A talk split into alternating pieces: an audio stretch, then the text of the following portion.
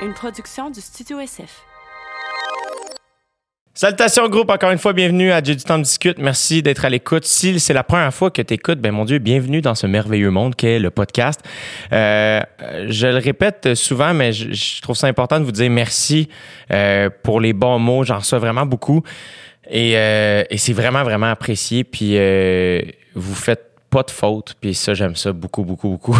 c'est comme euh, rafraîchissant et euh, rassurant d'avoir des gens qui écoutent et qui savent écrire. C'est très apprécié. Euh, mon invité aujourd'hui, c'est un gars que j'ai déjà reçu sur le podcast. Il y a, je l'ai reçu plus dans les débuts. Ça doit faire un an, un an et demi déjà que je l'ai reçu. Euh, c'est un journaliste international, euh, mais là, il a une nouvelle job. En tout cas, c'est juste un gars fascinant. Puis c'est un gars qui a à peu près mon âge mais qui a le vécu d'un bonhomme de 77 ans là, qui a vécu deux guerres. Il est, vraiment, vraiment spécial puis euh, vraiment gentil. La dernière fois, je l'ai vu, euh, c'était quand le déconfinement est arrivé et on s'est croisés dans un parc par hasard et on a fini par jouer au spike ball l'un contre l'autre. Si jamais vous connaissez pas le sport spike ball, euh, je vais vous dire ceci. Qu'est-ce que vous faites?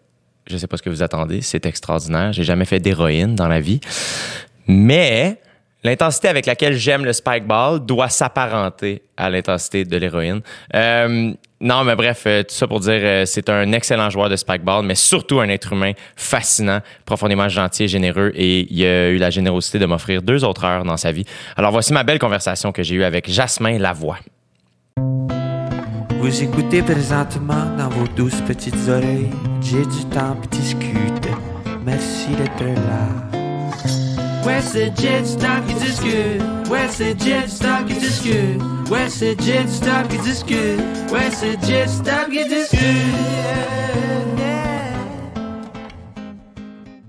Mais euh, merci d'être là, Jasmin. Euh, comment tu vas? Écoute, euh, je vais bien. Ouais. Je, vais, euh, je vais vraiment bien. Je vais t'avouer que j'étais pas sûr hein, de venir. Quand tu m'as invité la, la, première fois, euh, j'étais comme, ah, je sais pas si j'ai quelque chose à, à, raconter tant que ça. Puis là, après, j'ai repensé à ça. Puis je me suis dit deux affaires. La première, je me suis dit, il y a quand même pas mal de monde qui disent n'importe quoi en ce moment sur le web. Donc, quand ben, on se compare, on se console. C'est ça. C'est difficile d'être plus impertinent, mettons, que tous les complotistes en ce moment. Puis la deuxième chose, je me suis dit aussi, j'ai quand même fait euh, pas loin quoi de 10-12 pays depuis qu'on s'est parlé la dernière ça. fois. Fait qu'on euh, a quand même une coupe de, de, choses à se raconter, je pense. Mais oui, c'est clair. Parce que là, est-ce que tu veux qu'on parle des 10-12 pays ou tu veux parler de ta nouvelle, ton nouveau projet? On peut-en parler? On peut en parler. On peut parler de ce que tu veux, Jay. Il y a zéro stress. Parce que là, toi, mettons, dans les derniers mois, comment ça a été? Mettons qu'on commence par ça. Ouais, OK. On Parce va que toi, étais, quand ça a éclaté, t'étais où?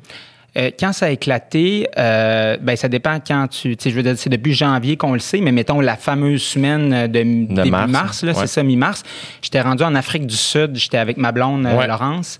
Puis euh, c'était un voyage de plaisance d'un mois. Euh, bon, je faisais un peu de reportage quand même sur le C'est site. clair, mais- tu peux pas être en Afrique du Sud sans faire un reportage, je veux dire, dans ta situation. là. Ouais, c'est ça. Puis surtout, j'ai été vraiment frappé là, par l'Afrique du Sud au sens où je l'ai comparé avec tous les autres pays africains que, que j'avais vus euh, depuis le dans la dernière année. Puis, puis c'est ça, c'est juste tellement différent. D'abord, C'est une autre affaire. ouais.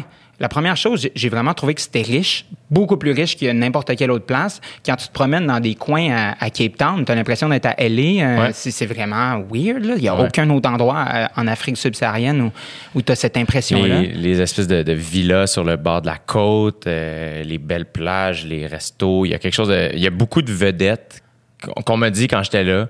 Énormément de vedettes, justement, de LA, que c'est là comme leur- leurs vacances. Ils vont là chiller. Genre. Trevor Noah, peut-être. Euh, Yo, j'ai rencontré. Tu connais-tu euh, euh, Lise. euh, voyons que j'ai un blanc de son nom. La, la, la femme à Jane Naidoo, qui est une, euh, une journaliste de Radio-Canada. Ah, Euh, oui, celle en Afrique du Sud? Oui. Lynn. Ah oui, Lise. pas Tremblay? Non. non. Ah, wow, que je l'oublie. Voyons, c'est c'est pas gênant. Elle était à bon sort, bon sort avec moi. Elle est tellement gentille. Ouais. Anyway, ça va me revenir. Ouais. Puis, et euh, j'ai fait une entrevue avec elle d'une heure. euh, Euh, tu peux-tu Ça- ça te gosse, ça, mon hein? beau Nick? Oui, ça me gosse au bout. Nick, il va me trouver ça. Ça, c'est gênant parce qu'elle est tellement, elle était tellement généreuse avec moi puis tellement gentille. Ouais. Puis elle me disait justement, j'étais en train de lire le livre de Trevor Noah. Je sais pas si tu l'as lu, Non, je l'ai pas lu. Mais j'écoute son show, là. Je connais quand même un peu le personnage. mais genre, lecture extraordinaire. Ah ouais? Extraordinaire. Divertissante, éducative, pertinente, touchante. Man, je, je lisais ça à OD, justement. Genre, j'étais en train de broyer à la fin du livre, puis là, t'as juste quelqu'un qui me dit dans l'oreille Hey, Jay, faut que tu faire une annonce. Je OK. fait que finalement, tu t'en vas à Londres, j'en reviens. C'était fucked up. Puis euh, je disais ça, justement. Je quand même, j'étais en train de lire son livre. Ah, mon Dieu, la prochaine fois, euh, dis-le moi, on le connaît bien. Comme, quoi? Très relax, très candide comme ça. Ah Ouais, ouais, hein? ouais. Ah non, mais c'est fou, là. Tu sais, je veux dire, lui, en Afrique du Sud, c'est une superstar. Là. Tu le vois aussi juste quand tu t'en vas à l'aéroport, puis dans les stands à livres. C'est toujours son livre qui est en Ouais. premier partout. C'est lui qui a réussi aux États-Unis. Tu sais, c'est, vraiment, c'est une belle histoire, pour vrai, je trouve. Puis c'est beau, c'est beau de, de- de voir aussi euh, euh, comment il réussit bien avec le Daily Show, comment il l'a repris, puis il l'a mis à sa, à, à sa sauce. C'est vraiment cool. Vraiment, vraiment. Fait que là, t'es là-bas. C'est-tu puis- Lucie Pagé? Lucie Pagé. Merci, Nick. Merci tellement, mon Dieu. Je m'excuse à Lucie. Caroline, c'est gênant. Elle était venue à OD d'ailleurs, non? Exact, exact. J'ai Ouais. fait une entrevue d'une heure avec elle. Ils ont gardé, mettons, huit minutes, là. Ouais. Mais c'était vraiment une rencontre spéciale. Puis c'était cool aussi que vous faisiez ça, tu sais, dans- au sens où c'est important aussi que les, les candidats, même s'ils sont dans une bulle, comprennent dans quel contexte ça s'inscrit, leur Absolument. aventure en Afrique du Sud. Absolument. Ouais. Fait que là, toi, là-bas, t'étais- vous étiez supposé être là combien de temps? Puis à quel point tu faisais du reportage sur le site, genre? C'était juste pour toi ou? Euh, non, non, ben, ben, c'était, mettons, j'ai fait un truc euh, à Culture Club, à Radio-Canada, parler un peu de, de ce qui se passait, les événements culturels là-bas. Mais euh, surtout, en fait, c'est que moi, ça s'inscrivait dans un long voyage en Afrique que j'avais prévu. Juste avant ça, j'avais fait, euh, j'avais fait un mois en Éthiopie. Euh, J'étais allé avec euh, Philippe Braque. Ouais. Le, fait que, tu sais, c'était un bon personnage aussi, là. Fait que se promener en Éthiopie avec lui, c'était c'était quand même épique. Comment il va, Philippe? Me semble, on- là, il est en train, j'imagine, il est en train de, de- de préparer quelque chose ou? Ah, il prépare toujours quelque chose, Philippe. Philippe, je pense qu'en ce moment, il s'est acheté comme une espèce de maison euh, dans le bois. Puis on le voit plus. Là. Il est là-bas, puis si tu veux aller le voir, tu t'en vas dans le bois, passer une couple de jours avec, faire du quatre roues, te promener dans la rivière, puis euh, euh, pas loin de la rivière, puis euh, pêcher. C'est comme rendu ça sa vie un peu. Mais oui, il s'est construit un studio de musique, puis je pense Wow. qu'il s'éclate un peu là-dedans. Mais ouais, fait que euh, ça s'inscrivait dans un dans, dans une espèce de, de, de perspective de voyage de comme 3-4 mois en Afrique où je voulais faire plein de pays. euh, c'était quoi l'idée? Pourquoi. Euh, c'était quoi l'idée de départ de ce projet-là? C'était-tu juste pour toi? C'était pour écrire quelque chose? C'était, quoi l'idée? Ben, l'idée, c'était deux choses. La première, c'est juste de faire de la pige en Afrique, puis essayer de visiter le plus de pays possible, puis de, vivre le plus d'aventures possible. Puis c'est ça. La deuxième, c'est ça s'inscrivait dans une espèce d'idée où je me disais, bon, euh, j'aurais peut-être fait euh, d'ici deux, trois ans, euh, 15, 20 pays en Afrique, puis ouais, je pourrais peut-être raconter quelque chose euh, un peu plus sur ce continent-là que j'essaie tranquillement de découvrir. C'est fascinant, l'Afrique, hein, c'est un peu comme la marche de l'histoire, Euh, même si c'est pas la marche géopolitique, c'est pas la Chine qui est en train de prendre euh, euh, la première place, la première puissance mondiale. Pour d'autres raisons, c'est la marche de l'histoire aussi, euh, l'Afrique, hein, parce que c'est quoi, la population va doubler. euh, dans à peu près tous les pays, la moyenne d'âge, c'est comme en bas de 18 ans. En tout cas, C'est a- pas vrai. oui, oui, dans, dans plusieurs pays. Je pense que la, la moyenne en Afrique euh, d'âge pour les 54 pays, c'est autour de 20 ans. Ouais, je- Non. faudrait voir les, les- les stats, mais oui, oui, c'est, fou. Mais écoute, la moyenne euh, de, en- au Nigeria, où j'ai passé euh, au final quoi 5-6 mois euh, dans la dernière année, euh, je pense que la moyenne de la moyenne d'enfants par femme est autour de 7. Donc, tu peux Oh que ça va assez vite. Ben oui, c'est ça. Puis malheureusement, c'est un peu triste parce que souvent, les, les taux de fécondité les plus élevés, ça va être dans, dans des endroits assez pauvres. Donc, euh, ils le font aussi parce que pour eux, c'est une façon de, euh, de, de continuer un peu. euh, En fait, c'est comme une police d'assurance pour ces gens-là parce que quand ils vont vieillir, ce sont les- leurs enfants qui vont leur permettre de, de survivre aussi. là. Donc, euh, puis aussi par manque d'éducation, souvent, même s'ils vont distribuer des. euh, Il y a plein d'ONG qui vont distribuer des contraceptions, des mesures de contraception. Les femmes n'ont pas nécessairement le pouvoir de dire à l'homme OK, non, tu sais, faudrait Ouais. que tu le mettes, le condom. Donc, ça, ça crée toutes sortes de situations comme ça, ouais. Fait que j'imagine qu'avec les, les, les mouvements que ça a engendré, qu'on a vécu dans les derniers mois, autant le Black Lives Matter que la vague de dénonciation, toi, t'arrivais d'un voyage où ça, c'était comme. Ces problématiques-là étaient exponentielles. Oui, ben en fait, c'est à des années-lumière. En fait, on n'est pas approche dans plusieurs pays du monde de parler de, des mouvements de dénonciation. Euh, la diversité, ça s'applique plus ou moins là, dans plusieurs pays du monde parce qu'il y en a pas tellement, du moins pas ethnique, mais il va en a, non, c'est pas vrai, non, il y en a beaucoup ethniques, mais je veux dire, euh, à peu près tout le monde euh, en Afrique euh, subsaharienne est noir, donc Ouais. il n'y a pas nécessairement d'enjeu euh, euh, là-dessus, mais, mais en fait, il se pose de différentes façons. Donc, des ethnies vont être favorisées par rapport à une autre ethnie dans plusieurs pays. Euh, il va y avoir aussi des, des enjeux de religion qui vont, qui, il va y avoir beaucoup de discrimination autour de ça. Donc, euh, mais on, on est encore très, très loin de, de, de la discrimination positive ou euh, des choses comme ça qu'on commence à voir chez nous, puis qui sont des bonnes choses, je pense, puis euh, ou la, la manière dont la police traite, traite les minorités aussi. Non, non, on n'est pas là, on n'est pas là pantoute.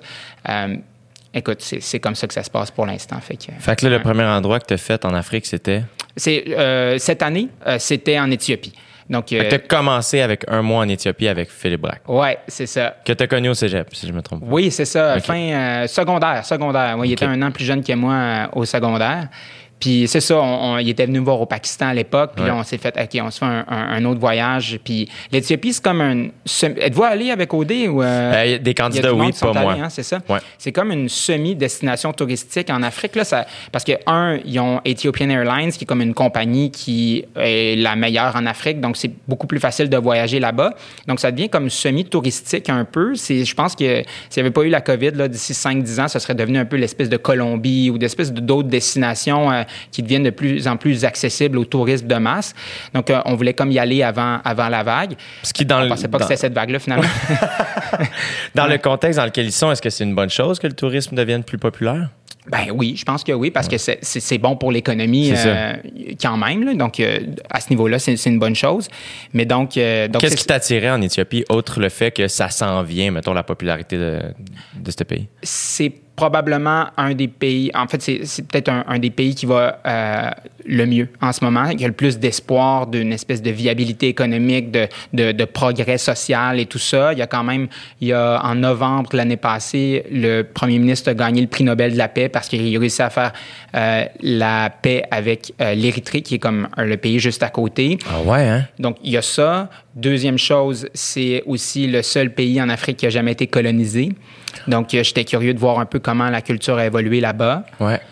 Troisième chose, euh, touristiquement, c'était très intéressant. Il y avait toutes sortes d'affaires qui se passaient. Il y avait euh, il y a un, il y a un- le désert que finalement, j'ai pas fait parce que j'étais malade, mais il y avait surtout un train que je voulais absolument prendre. Un train entre Addis Ababa, la capitale, et Djibouti, qui est comme un autre pays euh, dans la corne de l'Afrique, euh, en haut à droite sur, sur la map, là, mettons que tu regardes. Ouais. Puis c'était... euh, ça m'a pas déçu, disons Ah ouais? ici. C'est un des trips les plus épiques que j'ai fait dans ma vie. Fait que là, raconte-moi, mettons, le, là, t'es à la capitale, j'imagine que la gare est quand même bondée, il doit y avoir beaucoup de monde. Pas tant que ça. Pas tant que ça. Parce que c'est un nouveau train. OK. Puis c'est pas tellement un, un- un train qui va t'apporter, par exemple, à une heure ou deux heures en banlieue. C'est c'est juste un train qui part d'Addis, qui va à Dirdawa, qui est comme une autre grande ville du pays, et ensuite euh, Djibouti. en- à Djibouti. Mais donc, c'est pas un train qui est utilisé par tant de monde que ça, parce que c'est nouveau, c'est les Chinois qui l'ont construit. Fait que je trouvais ça justement intéressant d'aller voir comment ça marche, puis si ça fonctionne bien, j'avais lu plein d'affaires là-dessus.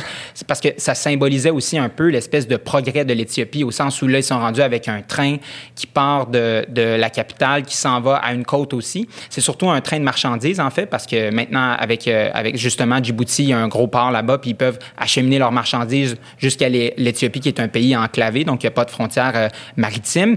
Donc, ils ont quand même fait un, un train de plaisance euh, que je voulais absolument essayer. Là, tu l'as mis entre guillemets parce que c'est pas Ah, très plaisant? Ah non, non, mais t'es, t'es- je pense que t'es pas prêt. là. on m'avait dit, quand je suis allé chercher mon billet, on m'a dit oublie pas d'amener de la bouffe puis de l'eau. Là, j'étais comme OK, parfait, pas de problème. J'avais lu que c'était 12 heures environ pour. euh, de- de- de- de- de- D'un bout à l'autre. Ouais, c'est ça, d'un bout à l'autre. On s'assoit dans le train, puis là, l'histoire a défilé devant nous autres. Il y a Phil, il y a moi, il y a un autre touriste qui est un, finalement un banquier euh, néo-zélandais là, euh, qui, qui était dans le train aussi. Le reste du wagon, c'était seulement des gens de Djibouti, donc des Djiboutiens qui retournaient à la maison. Bon, on s'assoit et là, il y a plein de monde qui commence à rentrer. Tout le monde se chicane un peu, il y a plein de bruit. Puis il y a surtout plein de monde avec des valises remplies de fraises. Là, on est comme. OK? Parfait, pas de problème. On, on va laisser ça comme ça. Puis moi, je voulais faire quelque chose avec ça. Je voulais en faire un reportage aussi parce que c'est vraiment, c'est vraiment intéressant comme sujet. Donc, je suis assis, puis je prends des notes de tout ce que je vois. Je prends une coupe de vidéos, puis des, des photos aussi. Puis là, le train se met en marche. Puis c'est ça. À ma gauche, je vois la ville d'A- d'Addis Abeba. Puis là, je me dis, bon, mais tu sais, c'est comme un peu une métaphore de où s'en va le pays, je trouve, ce voyage en train-là, parce que l'Éthiopie, c'est à mi-chemin entre un pays qui pourrait devenir euh, un success story en Afrique, mais aussi un pays qui pourrait euh, tomber dans les euh, violences ethniques, puis basculer, ouais, c'est ça, dans les violences ethniques, puis vraiment finalement mal virer. euh. Donc, euh, donc, je- me pose la question. Parce que les donc- violences ethniques là-bas, c'est. En plusieurs ethnies à travers, euh, à travers l'Éthiopie. euh, ils sont séparés, euh, dispersés dans plusieurs endroits du pays. OK. Donc, euh, c'est une possibilité aussi, ça, euh, parce que politiquement, c'est très difficile de rallier tout le monde. Puis, il y a, il y a souvent aussi des, euh, des violences ethniques à travers le pays, là, dans des universités ou même ailleurs, des, Ah ouais, oh, hein? ouais, des dizaines de morts. C'est vraiment, c'est très difficile de lier ce pays-là ensemble. Entre les Éthiopiens. Oui, à l'intérieur, des- OK. ouais. Et là, quand tu dis que c'est le président là-bas, c'est un président? Euh, oui, le premier ministre. Le premier ministre? Oui, Abiy Ahmed. qui a gagné Le euh, prix le prix Nobel de la Nobel paix. de la paix, lui, euh, est-ce que les gens l'apprécient là-bas? Oui. euh, Certains oui, d'autres non, j'imagine. C'est ça, exact. Il n'a pas gagné d'élection. En fait, lui, il a comme été nommé euh, après une espèce de, de révolte populaire. Donc, euh, il est supposé aller en élection bientôt, mais là, avec la COVID, ça a été retardé. Donc, il est apprécié d'une bonne partie de la population, mais euh, tout dépendant de quelle ethnie tu viens, il y en a plusieurs aussi qui l'aiment pas. Moi, c'est, j'ai sondé beaucoup à, à Addis, mais dans la capitale, il est très populaire. Je pense que c'est en région où c'est plus difficile. Donc, c'est ça. Il y en a qui l'aiment, il y en a qui l'aiment pas. là. Puis quand tu dis que tu es dans le train puis que tu vois la ville, la ville ressemble à quoi? Addis Abeba, ça ressemble à une espèce de. Vraiment une ville en développement. Il y a des. Il y a des euh, euh, comment on appelle ça Beaucoup encore? de grues? Oui, des grues, exact. C'est ça. Qui, donc, il y a plein de, de tours qui sont en train de se construire. Puis, euh, il, y a des, il y a des hôtels. Le centre-ville, c'est c'est assez développé. Les routes sont belles aussi, sont tous goudronnées. Donc, il y a comme un semblant de modernité, mais il y a aussi plein de monde dans la rue qui, euh, clairement, en arrache. Donc, tu as tout ça qui se côtoie encore en ce moment. Donc, euh, c'est pas clair, c'est ça, justement. Ouais. Si dans 5-10 ans, ça va devenir une espèce de centre assez moderne comme Johannesburg ou Cape Town, Ouais. ou si euh, finalement, c'est ça, le, le développement économique va stopper et puis on va se retrouver avec une espèce de semblant de, de- de centre-ville moderne. Donc, euh, donc on, a un peu, on a un peu dans ces eaux-là en ce moment. OK. Fait que là, tu pars, là, tu regardes ça, puis là, tu te dis, mon Dieu, c'est- ça. Tu te croises les doigts à souhaiter que ça aille bien. On est vraiment à mi-chemin. C'est ça, c'est ça, c'est ça. Je me dis, j'espère que cette ville-là va bien virer. Puis j'espère aussi que mon voyage en train aussi va bien se passer. puis là, on part. Puis moi, je prends beaucoup de notes, comme je te disais. Puis je savais, mais je pensais pas que c'était jusqu'à ce point-là, je savais qu'il y avait une culture chez les Djiboutiens d'espionnage. Parce que Djibouti, c'est comme un endroit, c'est ça, à la, sur- à la corne de l'Afrique, c'est un tout petit pays, mais il y a plein de bases militaires là-bas. Les Américains, les Chinois, les Français, ils ont tous des bases militaires. À cause de la position. Oui, parce que c'est juste à côté du Yémen, c'est juste à côté du Moyen-Orient. Donc, euh, pour eux, c'est super stratégique comme endroit. Mais ce que ça a développé dans la population, c'est une espèce de culture de la dénonciation, si tu veux, puis de l'espionnage. C'est-à-dire que dès qu'il y a un étranger qui rentre dans le pays, on veut savoir qu'est-ce qu'il fait, puis pourquoi il est là. Donc là, tu peux t'imaginer qu'il y a un train plein de Djiboutiens avec deux Blancs qui sont là, dont un qui prend plein de notes. C'est un petit peu suspect pour eux autres. Hein? Que là, rapidement, il y a de plus en plus de Djiboutiens qui s'approchent de nous puis qui s'assoient. Puis là, qui se mettent à nous poser des questions. Puis c'est un peu tendu au début. Là. Euh, il y a James, là, le néo-zélandais, qu'on a fait venir finalement dans notre espèce de, de- de wagon parce qu'on est comme. tu es tout seul, c'est le chaos. euh, on, va, on, va, on, on va être tous les touristes ensemble, mettons. Ouais. Puis, puis là, donc, c'est ça. Il, il commence, s'approche, il nous pose des questions. C'est un peu tendu. Puis finalement, pff, ça se détend un peu, puis on commence à jaser, puis là, ils comprennent que, tu sais, je dis, ben, je suis un écrivain, euh, je suis là, je, je prends ça juste À pour ce moi. moment-là, mettons, quand ils se mettent à te poser des questions, t'es-tu nerveux? T'es-tu inquiet? Je suis tendu. Je suis Ouais. pas inquiet parce que je sais qu'ils peuvent rien faire ultimement, puis je sais que tout ce qu'ils veulent, c'est probablement aller vendre ces informations-là après au gouvernement et euh, se faire un peu d'argent avec ça. sais, C'est tout, là. Ça pas quand aller tu très dis loin. ça de manière comme Ah, mais si, ils peuvent juste faire ça. Et ça, quand, comme je me mets à ta place, et moi, dans la tête, je fais S'il y a quelqu'un qui me pose des questions et que possiblement mes réponses pourraient être vendues au gouvernement, genre, je chie à terre comme j'ai la chienne. je sais pas pourquoi. Non, t'as raison, mais, mais, mais j'avais quand même, euh, j'avais parlé avec un activiste djiboutien avant d'arriver pour comprendre justement là, jusqu'à quel point ça pouvait être dangereux que je donne mes données, que, que ça, ça se passe et tout Ouais, ça. T'avais fait tes devoirs. là. Ouais, un peu quand même. Euh, J'essaye avant d'aller dans un pays. Puis donc, c'est ça. Fait que là, en tout cas, je suis pas trop sûr. Il y a ça qui se passe. Et là, tout le monde se met aussi à euh, manger du cat. Du cat, là, c'est... Euh, Phil me le décrit parce qu'il y en a, mangé- il y en a pris quand même pas pire. C'est une drogue euh, là-bas qui est comme légale. Puis il m'a dit c'est comme des microdoses de moche. OK. Fait que ça donne une espèce de, de, de- de buzz, je pense, mais qui permet quand même de rester juste plus alerte. Fait que tout le monde dans le train commence à être sur le 4. Euh, fait que c'est comme une espèce d'ambiance vraiment étrange. Et là, environ comme deux heures après notre départ, le train arrête. Aucune idée pourquoi. On est en plein milieu de nulle part, on est en plein milieu du désert. Il y a une gare qui a été construite par les Chinois qui a rien dedans. Il n'y a même pas de restaurant. Il y a sweet fuck all. Puis, de toute façon, on peut pas vraiment sortir du wagon parce que techniquement, on a déjà passé les douanes éthiopiennes. Même si on est encore en Éthiopie, notre wagon, ça devient comme un peu euh, l'Éthiopie en soi, puis on n'a pas le droit de quitter euh, tant qu'on n'est pas arrivé à Djibouti.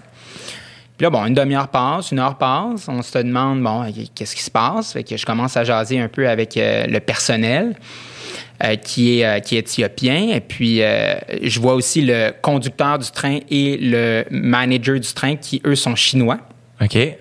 Et euh, on n'a pas de réponse. On n'a aucune idée de qu'est-ce qui se passe à l'extérieur du train. Là, je vois le monde qui commence à être nerveux avec leurs fraises parce qu'on a perdu euh, l'air climatisé dans le train. Puis là, ils sont comme, OK, ils bougent, ils essaient de mettre du vent, tout ça. Deux, trois, quatre heures Non. passent. Non. Et là, Ah, c'est long, 4 heures, là. c'est long, quatre heures à pas bouger en plein milieu d'un train? Ouais, on jase, comme euh, le moral de fil commence à diminuer, pas pire. Surtout qu'on n'a rien à faire à Djibouti. Là. Nous autres, le, le trip, c'est l'arrêt de train. c'est tout. Puis, euh, le staff ne sait plus quoi faire. Donc, ils viennent nous voir. On ne sait toujours pas d'ailleurs pourquoi on a arrêté. Et ils décident d'organiser un référendum à l'intérieur du train pour savoir si on retourne à Addis Abeba ou si on reste là et on attend que peut-être la solution, euh, la, la solution va se régler par elle-même, la situation. Mais on ne sait pas c'est quoi, là. Puis on ne sait pas pour combien de temps on peut rester. Quoi? Mais moi, je suis team, on, y- on reste puis on continue. Fait que j'essaie de partir, tu sais, un peu ma campagne électorale à travers notre wagon. Mais là, est-ce que les gens se parlent? Est-ce que Ouais, vous parlez les avec les autres? parlent, Tout le ben monde? oui. OK. Tout le monde amène son point de vue. Puis là, c'est juste un wagon. Parce qu'il y a six autres wagons aussi. Puis eux, ce sont tous des wagons qui s'en vont à Dirdawa, l'autre grande ville du pays. Mais on n'a pas, techniquement, on n'a pas vraiment accès à eux. Finalement, on a vraiment accès à eux parce que c'est pas si grave. Mais, euh, mais donc là, on est comme, OK, nous, dans notre train, on pense que le, le oui va passer puis qu'on va pouvoir rester. C'est bien malade. Mais on ne sait pas qu'est-ce que. C'est aussi tellement arbitraire. C'est what, what the fuck? Ouais. c'est nous autres qui décidons au final. Puis donc, on, on place nos votes. Finalement, on n'a jamais vraiment eu les résultats euh, de, de- de ce référendum-là. On est juste resté là. T'as participé à un vote en Éthiopie, man. C'est malade quand même. Ah, c'était, c'était vraiment cool. Je sais pas pourquoi l'image qui me vient en tête, c'est vraiment plus intense, mais tu sais, dans Batman, euh, quand sont dans. Il y a deux bateaux, il y a des prisonniers, puis non? non, je sais pas la référence. Non? Raconte. Mais c'est euh, dans le, le- un des Batman, de, un des trois de Christopher Nolan, je pense, celui avec le Joker en fait, fait que celui avec euh, avec euh, Heath Ledger, Ouais. euh, The Dark Knight. À un moment donné, vers la fin, il y a une scène où il y a un, deux bateaux sur l'eau et il y a un bateau avec tous les prisonniers, puis un, ba- un bateau avec des, des innocents, des, des, des- des civils. là. Et là, le Joker a donné chacun une manette à un des deux bateaux, au bateau, disant Hey, euh, vous avez une heure. Euh, si dans une heure, vous n'avez pas fait sauter l'autre bateau, euh, vous allez sauter, genre. Oh non. Mais là, fait que là, les, les deux bateaux sont comme tabarnak. Fait que c'est comme la ligne morale de comme Chris, attends, mais là, puis là, il y a ça, genre, fait que les deux, les deux bateaux, tu vois, les prisonniers qui, ben, qui parlent, puis les, les citoyens aussi. Puis, euh, Il organise un référendum. il organise un référendum. Tout ça fait par des Chinois qui ont fait les bateaux. Fait que là, vous autres, ça penche vers le oui, vous sentez, mais on sait pas. On sait pas, on sait pas. Puis là, ça reste comme ça, toujours rien de mieux. Là, le monde commence à kicker, là, le 4 commence à kicker, le pas pire, là, le monde sont de plus en plus énervés. Ils ont quand même une capacité de résilience euh, jamais vue. Je veux dire, la même situation, on transpose ça au Canada. Tu as une révolution sur Twitter. Là. Ouais. Tout le monde prend son téléphone. La compagnie de train a fait faillite le lendemain matin. Ouais. C'est sûr. Oui. Mais euh, tout Là, ça. tout mettons ça la moyenne d'âge, c'est quoi? Mais tu as toutes sortes de monde. Là. Tu sais, Ce sont des Djiboutiens, mais euh, t'en as, une, il y en a une, c'est une femme enceinte. Il y en a un autre que, comme son enfant. Euh, Il y en a que c'est pas trop clair parce qu'ils ont des, des boîtes de fraises. Puis il y en a un que j'ai rencontré qui est comme, oh oui, moi j'habitais à Ville-Saint-Laurent avant. Quoi? Ouais, oui, c'est full random. malade. Ouais, fait que t'as des vieux, t'as des jeunes, euh, toutes sortes de monde, mais, mais justement, pour ça, c'est un peu plus préoccupant. Quand moi, c'est pas trop grave, on trouvait ça drôle, Phil puis moi, mais si t'es une femme enceinte, si t'es un jeune enfant, il y a pas de resto à bord du train. Euh, donc, c'était vraiment important d'amener notre, euh, notre eau puis euh, Ben oui. notre bouffe. Et donc, euh, donc, ça reste comme ça. On est resté huit heures Non, à ne rien faire, non. à ne pas pouvoir sortir. Et là, tout à coup, petit annoncement dans le train. C'est beau, on repart. Quoi? on repart. Tout le monde est comme, mais qu'est-ce qui s'est passé? Mais là, vous avez juste deux heures de fête? Seulement deux heures sur 12, normalement. Man! Mais ça fait 10 heures qu'on est. Puis là, je me dis, écoute, faut que je sache qu'est-ce qui s'est passé. Je m'en vais voir le- l'espèce de, de gérante euh, éthiopienne du train. Puis là, je dis, écoute, euh, moi, je suis journaliste, puis je veux savoir qu'est-ce qui se passe. Et Je vais essayer de monter comme un peu une scène juste parce que je veux avoir des réponses. Ça n'a pas d'allure. Puis euh, finalement, j'ai réussi à comme obtenir une espèce d'entretien avec le gérant chinois et avec elle aussi, qui est comme la, la- la gérante du staff éthiopienne. Puis je réalise assez vite que même les deux ont vraiment de la misère à se comprendre. Parce qu'elle, elle parle super bien anglais, mais lui, il parle pas très bien anglais. Puis c'est lui qui gère le train. Euh, Donc euh, là, je me dis, bon, OK, c'est peut-être pour ça aussi que si eux, ils n'arrivent pas à communiquer Ben ensemble, oui. c'est plus difficile avec nous de communiquer. Mais là, j'ai compris le fin fond de l'histoire. L'histoire, c'est que le train, il passe dans le désert, mais aussi sur des champs où il y a beaucoup de, de bergers avec leurs brebis puis avec leurs animaux. Euh, donc, il y a des fermiers aussi. Et il y a deux jours avant, le train avait tué un âne. Non. Et là, le, le berger ou le fermier, euh, pas trop sûr du Ouais. terme, euh, a décidé de bloquer la voie ferrée, il a mis des pierres dessus. Puis là, tout ce temps-là, c'était une négociation entre le gérant chinois et le fermier éthiopien. Mais je me dis, si lui, il sait pas parler à peu près anglais, comment ils ont fait pour se comprendre? C'est peut-être pour ça que ça a pris huit heures. Mais oui. Ben oui. Puis je pense que ça s'est résolu avec le chef du village qui est venu essayer de convaincre le fermier de tasser ses pierres puis qu'il allait avoir réparation. Parce que dans le fond, je les comprends aussi, ces fermiers-là, euh, ils n'ont rien demandé au monde. Il y a Ben une oui. traque de chemin de fer qui est arrivée, puis euh, eux, ils se mettent à perdre des animaux. euh, c'est important là, pour eux. Ben oui. Donc, euh, il faut que la compagnie chinoise les dédommage. C'est un peu ça qu'ils essaient de faire, mais c'est jamais assez pour eux. Puis je les comprends. là. je pense que les Chinois, ils veulent pas vraiment payer beaucoup pour, pour ça. Donc, c'est ça qui s'est passé. Wow! Ouais, ouais, ouais. Puis là, on est reparti. Là, Ouais. J'étais comme, ah, parfait, c'est beau. Il reste 10 heures, on est là. Finalement, on arrive à Dirdawa. Ils disent, non, non, il n'y a plus vraiment d'électricité pour le train, donc on va dormir ici. On a dormi là.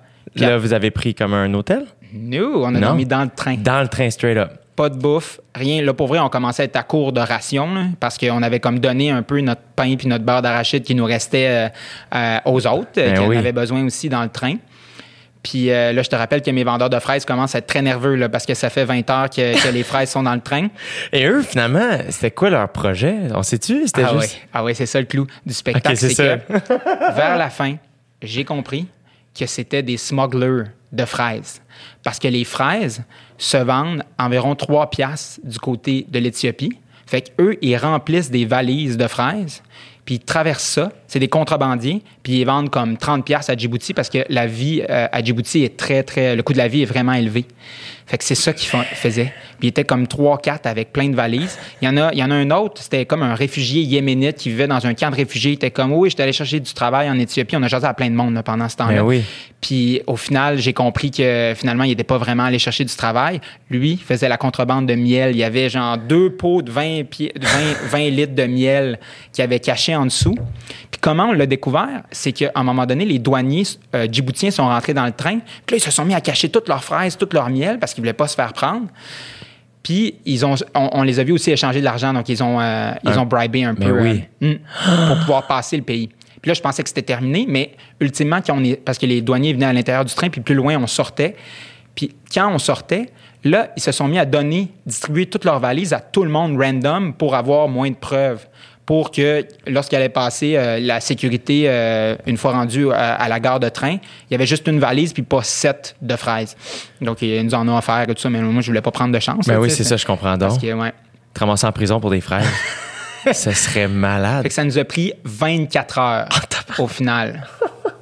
Pour une ride qui devait endurer, je pense, c'est ça, 12 ou quelque chose comme ça. Là. Man, vous avez vécu une vie dans ce train-là? Ah, c'était. Mais c'est ça le voyage aussi, non? C'est comme tu t'attends tellement pas à ce qu'une affaire comme ça se produise. c'est vraiment tough, mais après, c'est une histoire épique, là. Genre, Ouais. je te la raconte aujourd'hui, puis c'est bon, là. Fait que je suis content que ce soit arrivé. Mais euh, ouais, ben, finalement, on est resté, je pense, trois heures à Djibouti. On a pris un train, un avion, puis on est revenu à, à Addis c'est ça. on n'a rien fait là-bas. Man, c'est comme descendre en Floride puis prendre un avion pour venir. Là. Ah ouais, mais c'est ça, mais faut enjoy euh, the ride, hein. C'est ça, Wow! c'est ça l'idée. C'est pas la destination qui est importante. Djibouti, c'était pas, euh, Non. c'était pas attirant? Hmm, pas vraiment. Pas vraiment. Il y a comme des bases militaires, euh, il y a une coupe de plage, sinon c'est du désert, mais non, il y a pas grand-chose à, à voir ou à visiter. Puis de toute façon, c'était pas vraiment ça notre plan. On avait vraiment plus envie d'être en Éthiopie. On voulait juste faire le voyage.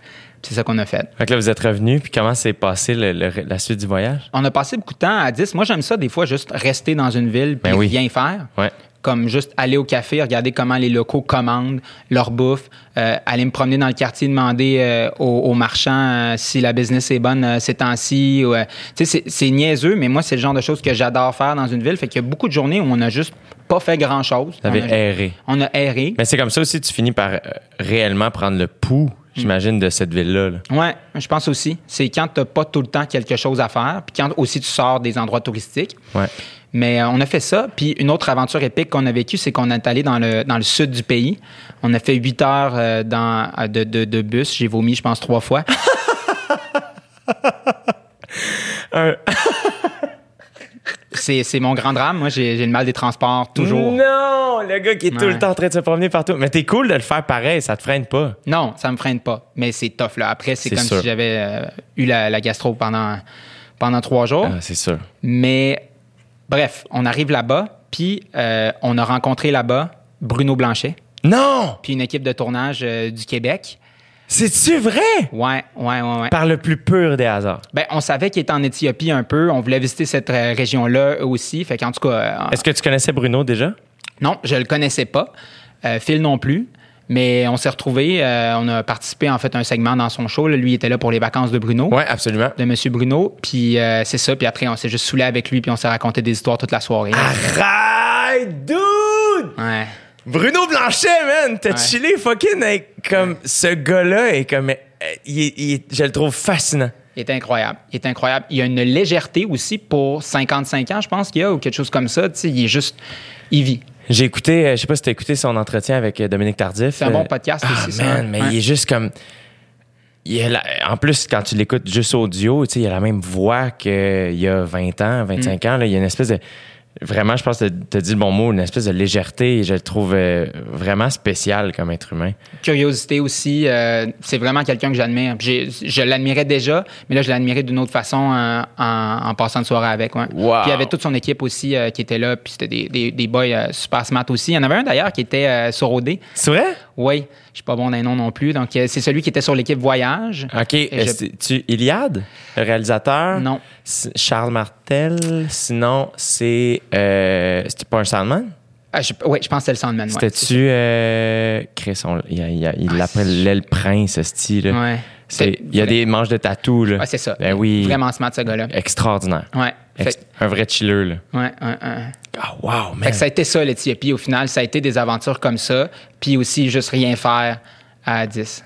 Incroyable. Mm. Puis, mettons, quand t'es parti, euh, c'était quoi ton feeling par rapport à ce pays-là? Est-ce que est-ce que c'était ce, que tu, ce à quoi tu t'attendais? Est-ce que est-ce que tu as espoir finalement avec ce que, ce que tu disais tantôt? Oui, je pense que ça peut aller dans le bon sens. Après, on ne sait plus rien à cause de la COVID, on va voir. Mais je pense que si le premier ministre actuel réussit à comme tenir toutes ces forces-là un peu contradictoires puis euh, euh, opposées dans le pays, je pense que c'est un pays qui pourrait fonctionner puis qui pourrait, euh, réussir à, à s'émanciper puis aussi à... Parce que c'est quoi l'image qu'on se fait de l'Éthiopie? Hein? C'est euh, la famine qu'on voyait, dans les images de la famine euh, dans la vision mondiale des Ouais. années 80. là. Mais c'est plus ça du tout. L'Éthiopie, ça a changé. Mais c'est pas encore clair si ça va encore euh, continuer à, à s'améliorer. Fait que, ouais. Après ce mois-là, Ouais, là, il s'est passé quelque chose d'extraordinaire aussi, c'est que vers la fin de mon voyage, je restais deux, trois jours.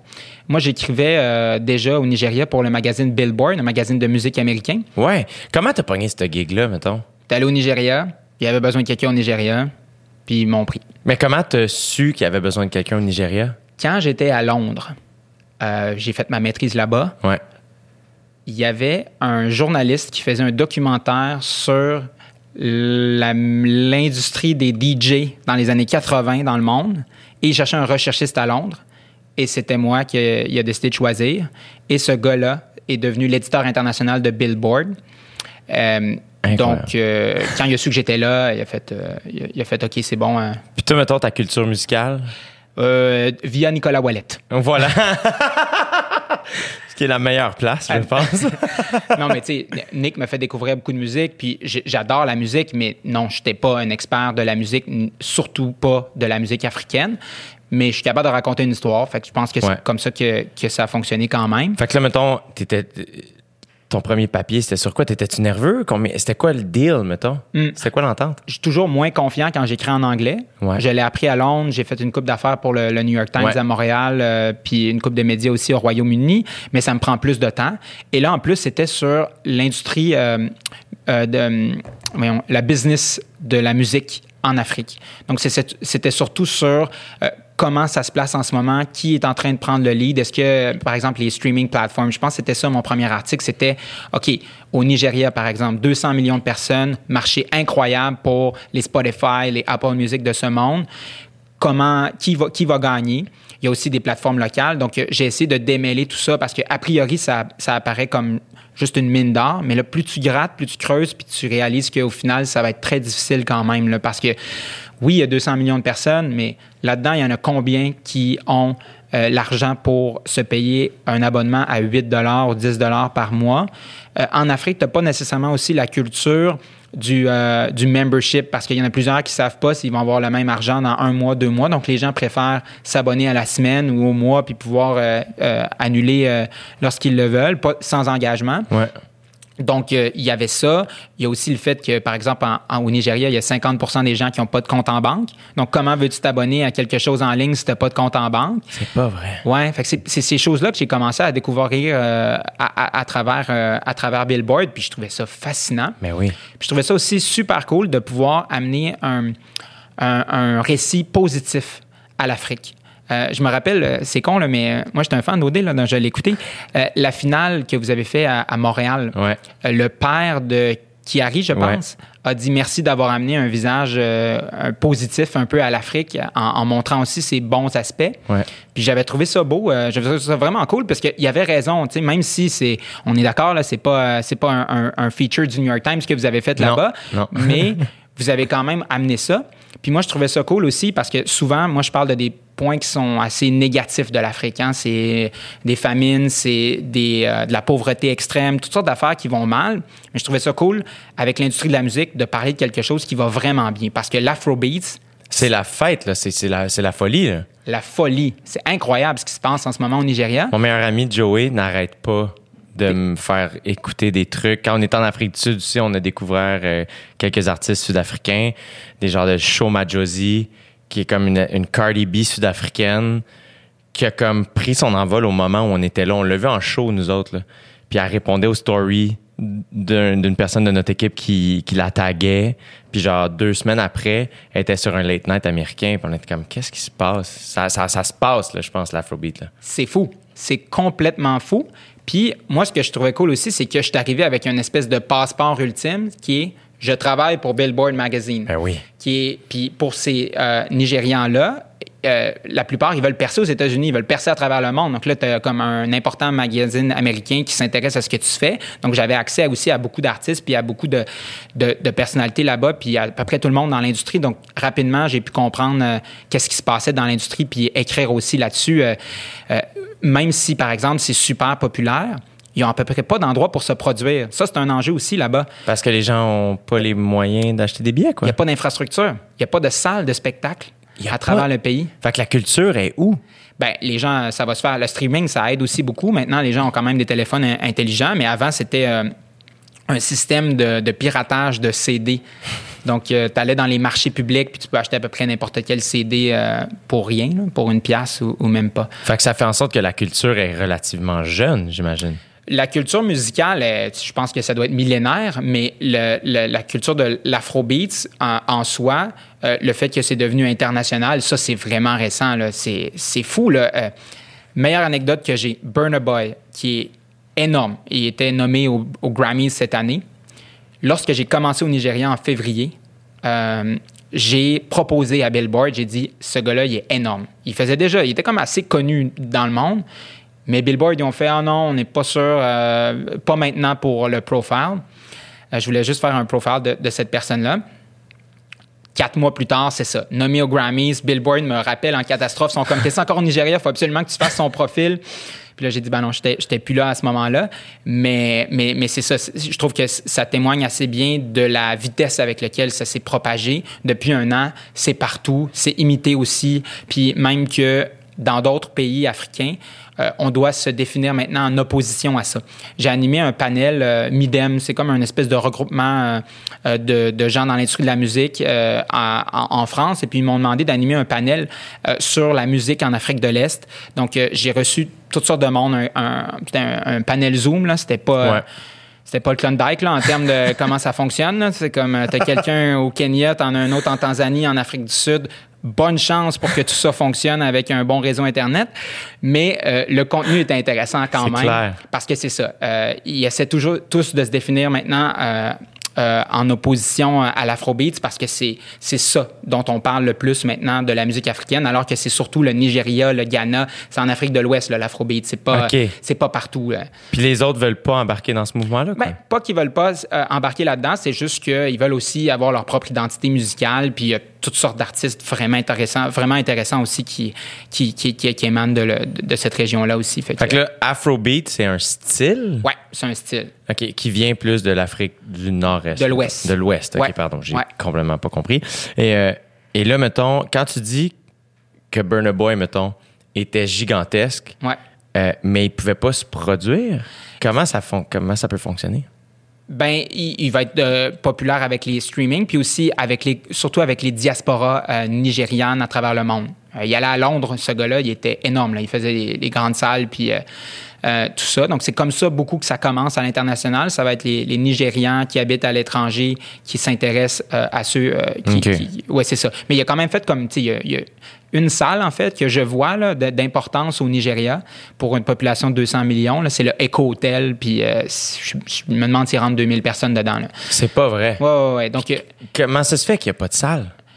Ben, parce que c'est environ euh, dans la liste des priorités le 500e, Ah, euh, la 500e chose à régler euh, à travers le pays. Euh, quand tu as 92 millions d'extrêmes pauvres dans le pays, des gens qui vivent avec euh, moins de 2 dollars par jour, lorsque tu as des inégalités euh, pas possibles, juste d'une rive à l'autre de la gosse, tu as des bidonvilles partout. Euh, maternité, euh, la mortalité maternelle est une des plus élevées au monde. C'est incroyable. Je pense que j'avais fait la comparaison. C'est un truc. J'ai écrit- un article là-dessus euh, pour Le Monde. C'était 120 femmes par année en France qui meurent euh, en donnant naissance. Et au Nigeria, c'était autour de 800 par jour. Ah, tabarnak. Ouais. Donc, c'est ça, tu sais, on, est, à- on est à des années-lumière de se dire, hey, on va se construire un, un éléphant blanc en plein milieu de Québec à 200 millions. Fuck. Ouais. Et t'as été au Nigeria combien de temps? Ben, c'est ça, je suis allé trois fois. Quatre mois au début. Je suis retourné un, un mois en reportage. Puis la dernière fois, c'était en février, tout de suite après, après l'Éthiopie. OK. Ouais. C'est, c'est le pays que je connais le plus de l'Afrique. C'est lui que j'ai, j'ai le plus euh, visité, euh, dans lequel j'ai le plus voyagé. Il n'y a, rien à- y a rien à visiter pour vrai, sinon que juste euh, rencontrer les gens. Puis la vibe là-bas, ça c'est c'est clair. hein? Lagos, plus grande ville d'Afrique. On ne sait pas s'il y a 14 ou 21 millions de personnes dans la ville. Ah. Personne ne sait vraiment. Petit écart de 7 millions, juste la population du Québec, tu sais, environ. C'est fou, là. C'est incroyable. Quand tu rentres à Lagos, c'est c'est vraiment une ville qui euh, t'accueille pas. C'est pas une ville où tu te sens le bienvenu quand tu mets les pieds dans cette ville-là. C'est du chacun pour soi. C'est le chaos. C'est un chaos organisé. C'est incroyable. J'ai tout aimé de cette ville-là. tout son, son chaos, j'ai trouvé ça extraordinaire. Est-ce que tu l'as aimé même au début? Quand tu dis Ouais. qu'elle elle t'accueille pas, t'es shaké, là. Je t'arrives, tu te promènes, tu sais pas où aller. Non, effectivement. T'es tout mêlé. Mais, euh, en même temps, j'avais lu beaucoup aussi sur la ville. Puis, mais c'est juste, par exemple, la route entre l'aéroport puis ce qu'on appelle les islands, donc les îles, c'est euh, peut-être une trentaine de kilomètres. En dépendant du trafic, ça peut prendre deux, trois heures pour se rendre. Donc, euh, c'est c'est une folie. Là. Il y a du trafic partout. Il y a des, c'est juste des bouts d'autoroute. Fait imagine-toi là, comme trois, quatre autoroutes de suite, puis là tu te promènes d'un à l'autre, un à l'autre. Puis là il y a des marchés, il y a du monde partout qui passe au travers des voitures. Ça avance pas vraiment vite parce qu'il y a trop de voitures pour le- l'espace qu'il y a. Euh, donc, euh, donc ouais, c'est ça. Puis là, il faut que tu passes le, le Third Mainland Bridge parce que la ville de Lagos est divisée en deux. Tu as les îles où sont les riches. Tu as un pont de 11 km qui est le plus long d'Afrique. Et de l'autre côté, tu as ce qu'on appelle le mainland, qui est où habitent euh, la plupart des gens qui sont pauvres, euh, euh, donc à Lagos. Donc c'est ça, Lagos. Fait que tu as tout dans cette ville-là. Tu as l'extrême richesse, tu as du monde, là, ils habitent dans des mansions, des trucs pas possibles. Mais de l'autre bord aussi, tu as juste des bidonvilles sur le bord de la lagune, en plein milieu de l'eau. Je suis allé me promener là-dedans aussi. C'est du monde qui vivent sans électricité, euh, qui, euh, qui rien à faire, tout ça, donc euh, qui n'ont pas de travail, pas de toilette euh, qui menacent d'être expulsés par la ville. Vraiment les pires conditions de vie que tu peux t'imaginer euh, en ce moment sur la Terre. là. Ouais. Puis eux, mettons, quand tu vas à leur rencontre, sont-ils ouverts à te parler? Sont... Oui, oui, oui, oui. C'est pas, c'est ça. On a comme une impression, ah, Nigeria, danger. Lagos, pas du tout. Moi, je marchais dans la ville souvent. Bon, c'est pas, euh, pas beaucoup de monde qui le font parce que la plupart viennent avec des organisations ou avec euh, des compagnies privées puis ont des euh, restrictions de sécurité assez euh, élevées. Mais dans les faits, c'est pas vraiment dangereux. Moi, je me promenais beaucoup euh, à pied euh, dans la ville, puis tout le monde vient de parler. C'est vraiment cool. là. Et Ouais. euh, les gens qui sont très, très riches, j'imagine que c'est eux qui ont, pou- qui ont le pouvoir puis qui font en sorte qu'il n'y a rien qui fonctionne? Ouais, le Nigeria, ça pourrait être un pays qui fonctionne bien parce qu'ils ont des réserves énormes en pétrole. C'est ça. Mais comme dans plusieurs pays dans le monde, c'est l'élite qui s'est enrichie, qui reste au pouvoir, puis qui redistribue très, très mal euh, ces richesses-là. Puis, mettons, j'en parlais avec mon père récemment là, de tout ça. là. Puis, évidemment que pour moi, un de la rive sud qui a des parents respectueux puis gentils, qui travaillent fort, puis on est au Canada, là, fait que, je veux dire, ça n'a rien à voir avec la réalité du Nigeria, mettons. Mhm. Mais les. Qu'est-ce qui fait que ces gens-là, qui, qui gardent toute la richesse puis qui laissent les gens dans la rue, qu'est-ce qui les pousse à être comme ça? Je veux dire, mettons que t'es milliardaire. On dirait que j'ai de la misère à. Hmm. Ils ont pas, ils ont aucune humanité, ils ont aucune bonté, ça leur est éduqué. Je, je comprends pas. Ben, c'est un système, hein? c'est pas juste un individu. Donc, dans des pays comme ça, où tu as 200 millions de personnes et où c'est difficile, je pense qu'il y a quand même un peu de chacun pour soi. Donc, je pense que lorsque tu arrives à une position de pouvoir, tu te dis, ben, je vais essayer d'en profiter le plus possible. C'est aussi pas tout blanc, tout noir. Il y en a quand même qui essaient de pousser dans le bon sens de l'histoire. On n'entend pas toujours parler de ces histoires-là, mais ça existe. Mais quand le système est là, je pense que les gens essaient euh, de sauver leur peau, puis aussi de, de, de faire le plus d'argent possible pour euh, leur famille et, et tout ça. Donc, euh, Puis rendu ça. au point où ils en sont, je veux dire, à un moment donné, c'est tellement dur, j'imagine, de défaire ce modèle-là. Ouais, c'est ça aussi. Même si tu veux, euh, par, par exemple, le, le, euh, premier ministre, président, mon Dieu, je me mêle toujours, là, Ouais. mais le président nigérian en ce moment, Mohamed Bouhari, est reconnu pour ne pas être corrompu, lui. Donc, il y en a eu beaucoup des chefs d'État corrompus au Nigeria, mais lui ne l'est pas. Mais même s'il ne l'est pas, autour de lui, il y a plein de gens corrompus. Donc, c'est là que je te dis que c'est quand même un système qui est très difficile à défaire. Euh, et aussi, je pense que la capacité euh, d'un peuple à accepter la corruption euh, fait en sorte que parfois, il y a des pays qui sont plus corrompus que d'autres. Là, c'est facile à dire comme ça, mais exemple concret, au Québec, lorsqu'on a entendu parler du scandale euh, ici euh, de la construction, on, a- Ouais. on s'est on s'est tous comme assez révoltés. Il y a eu une commission d'enquête et puis maintenant, ça a donné d'autres standards. C'est vraiment plus facile dans une société organisée puis homogène comme la nôtre, mais je pense que la tolérance d'un peuple par rapport à la corruption, ça permet à, à des leaders euh, ou non de, de, de s'en mettre plein les poches. Puis j'imagine aussi que c'est dû au fait qu'on est une société beaucoup plus jeune. Euh, on est une société surtout plus avancée euh, sur le plan euh, des institutions. Euh, exemple très précis, dans des gouvernements autoritaires, euh, il y en a pour qui c'est plus ce que je veux dire c'est qu'il y a des pays où c'est vraiment plus facile d'imposer un régime autoritaire que d'autres.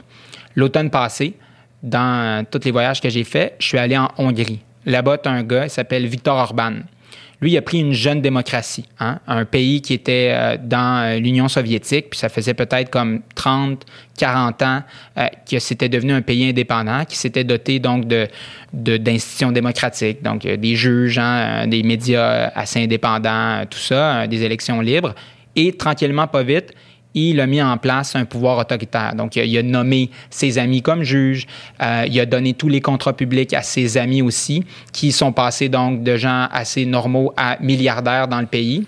Ces gens-là ont acheté les médias indépendants, c'est devenu une presse de moins en moins libre. Et donc, en dix ans, Victor Orban s'est retrouvé à être à la tête d'une Hongrie qu'il dirige plus ou moins de manière euh, autoritaire. là. Même s'il y a des élections, euh, euh, il, a, il emmène large. J'ai jasé avec... J'étais allé rencontrer Michael Ignatieff, là-bas, l'ancien euh, chef ouais? du Parti libéral. Ouais, Qu'est-ce qu'il fait là-bas? il gouverne l'université européenne centrale de Hongrie. Donc, il est comme, euh, comme un recteur voilà, de l'université. Sa, sa- sa femme est euh, hongroise, donc il est allé s'installer là-bas, puis on en jasait beaucoup, puis c'est exactement ce qu'il me disait. Alors que dans un pays comme les États-Unis, où Trump, c'est la même chose, si on le laissait faire ce qu'il veut, il ferait euh, exactement la même chose que Orban en Hongrie, mais parce que c'est une démocratie euh, beaucoup plus mature, les contre-pouvoirs sont plus forts. Euh, lorsque Trump décide euh, qu'il veut, euh, je sais pas moi, qui, qui veut s'en prendre à, à la presse, ben le New York Times, ça fait 100, 120 ans qu'ils sont là, puis c'est pas vrai que demain matin ils vont décider de, de suivre la ligne euh, de, de, de Trump, puis ils vont pas non plus se faire acheter par un ami de Trump. Euh, les, le pouvoir judiciaire aussi est là, est capable de de, de, De tenir tête. de tenir, terre à- à- de tenir tête, oui, à Trump. Même chose pour l'opposition. Hein, Nancy Pelosi, les démocrates, ils sont encore puissants, ils ont encore de l'espace euh, médiatique, puis euh, un pouvoir à travers le pays. Donc, je pense vraiment que c'est ça. C'est vraiment plus facile dans une jeune démocratie où il n'y a pas de traditions euh, qui ont été implantées depuis vraiment longtemps de faire un peu ce que tu veux au pouvoir. Puis nous, je crois qu'on fait partie de cette espèce de, de, de, de pays-là, euh, espèce de groupe de pays-là qui peut se, euh, qui, a une, qui a une démocratie assez mature au final, puis qui, même si un, un leader dit quelque chose, ben c'est pas tout le monde qui va le suivre, puis il y a des contre-pouvoirs qui sont là aussi. Fait que Jean Charest puis les partis libéraux, même si à un moment ils ont décidé de donner des contrats peut-être à des financiers euh, du Parti libéral. Ben, on s'en est rendu compte, puis euh, il y a personne qui a payé pour ça. Mais au moins, c'est une pratique qui est plus possible. ouais. Puis on a changé les règles, surtout. Ouais. Euh, financement politique. Fait que l'Afrique, mettons, qu'on. Y a-tu. Ça, ça va-tu se pouvoir, mettons? Y a-tu un mur qui s'en vient, selon toi? Je pense que ça dépend vraiment de où tu vas en Afrique. Il y a quelques endroits où ça va bien, puis je pense qu'il y a d'autres endroits où ça se passe vraiment, vraiment pas bien. Au Mali, il y a eu un coup d'État il y a, quoi, il y a une semaine ou deux.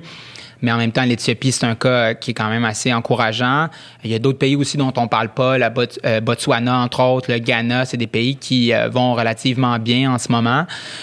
Puis aussi, je pense que juste collectivement, même si euh, on s'en rend pas compte, il y a des avancées importantes qui se passent dans le monde. Je voyais ce matin la polio éradiquée de l'Afrique. C'est incroyable. là. Il y avait comme 75 000 cas au début des années 80. Il y en a plus en Afrique. Donc, il y a des choses comme ça qui se passent. Il y a de moins en moins de pauvreté dans le monde. Il y a de moins en moins Ah oui, hein? oui, oui, oui. Ben, après, euh, là, ça, c'est tous, euh, c'est tout dans un monde avant la COVID. Ouais. Donc, je ne sais pas s'il n'y a pas du progrès euh, qui va avoir été perdu à cause de ça. Mais, euh, mais oui, oui, on vit dans une espèce de fausse perception que les choses vont mal. Mais la réalité, c'est qu'on est juste beaucoup mieux informé sur ce qui se passe. Si jamais il y a une bombe qui éclate en plein milieu du Yémen, en 15 minutes, on a les images aux nouvelles. C'était pas le cas avant. Donc, on voit plus la misère qu'avant, mais il y en a quand même pas mal moins qu'avant. OK. Est-ce que tu es déjà allé à Beyrouth? Oui, je suis allé à Beyrouth. euh, je suis Beyrouth en 2016. Euh, c'était, euh, j'ai tout aimé de Beyrouth. C'est incroyable comme ville. Puis c'est fou parce que j'étais dans la première, soirée où je suis, arrivé avec un ami. On a décidé d'aller dans un club qui était à environ 2 km, je pense, ou 1 km de où tout a explosé.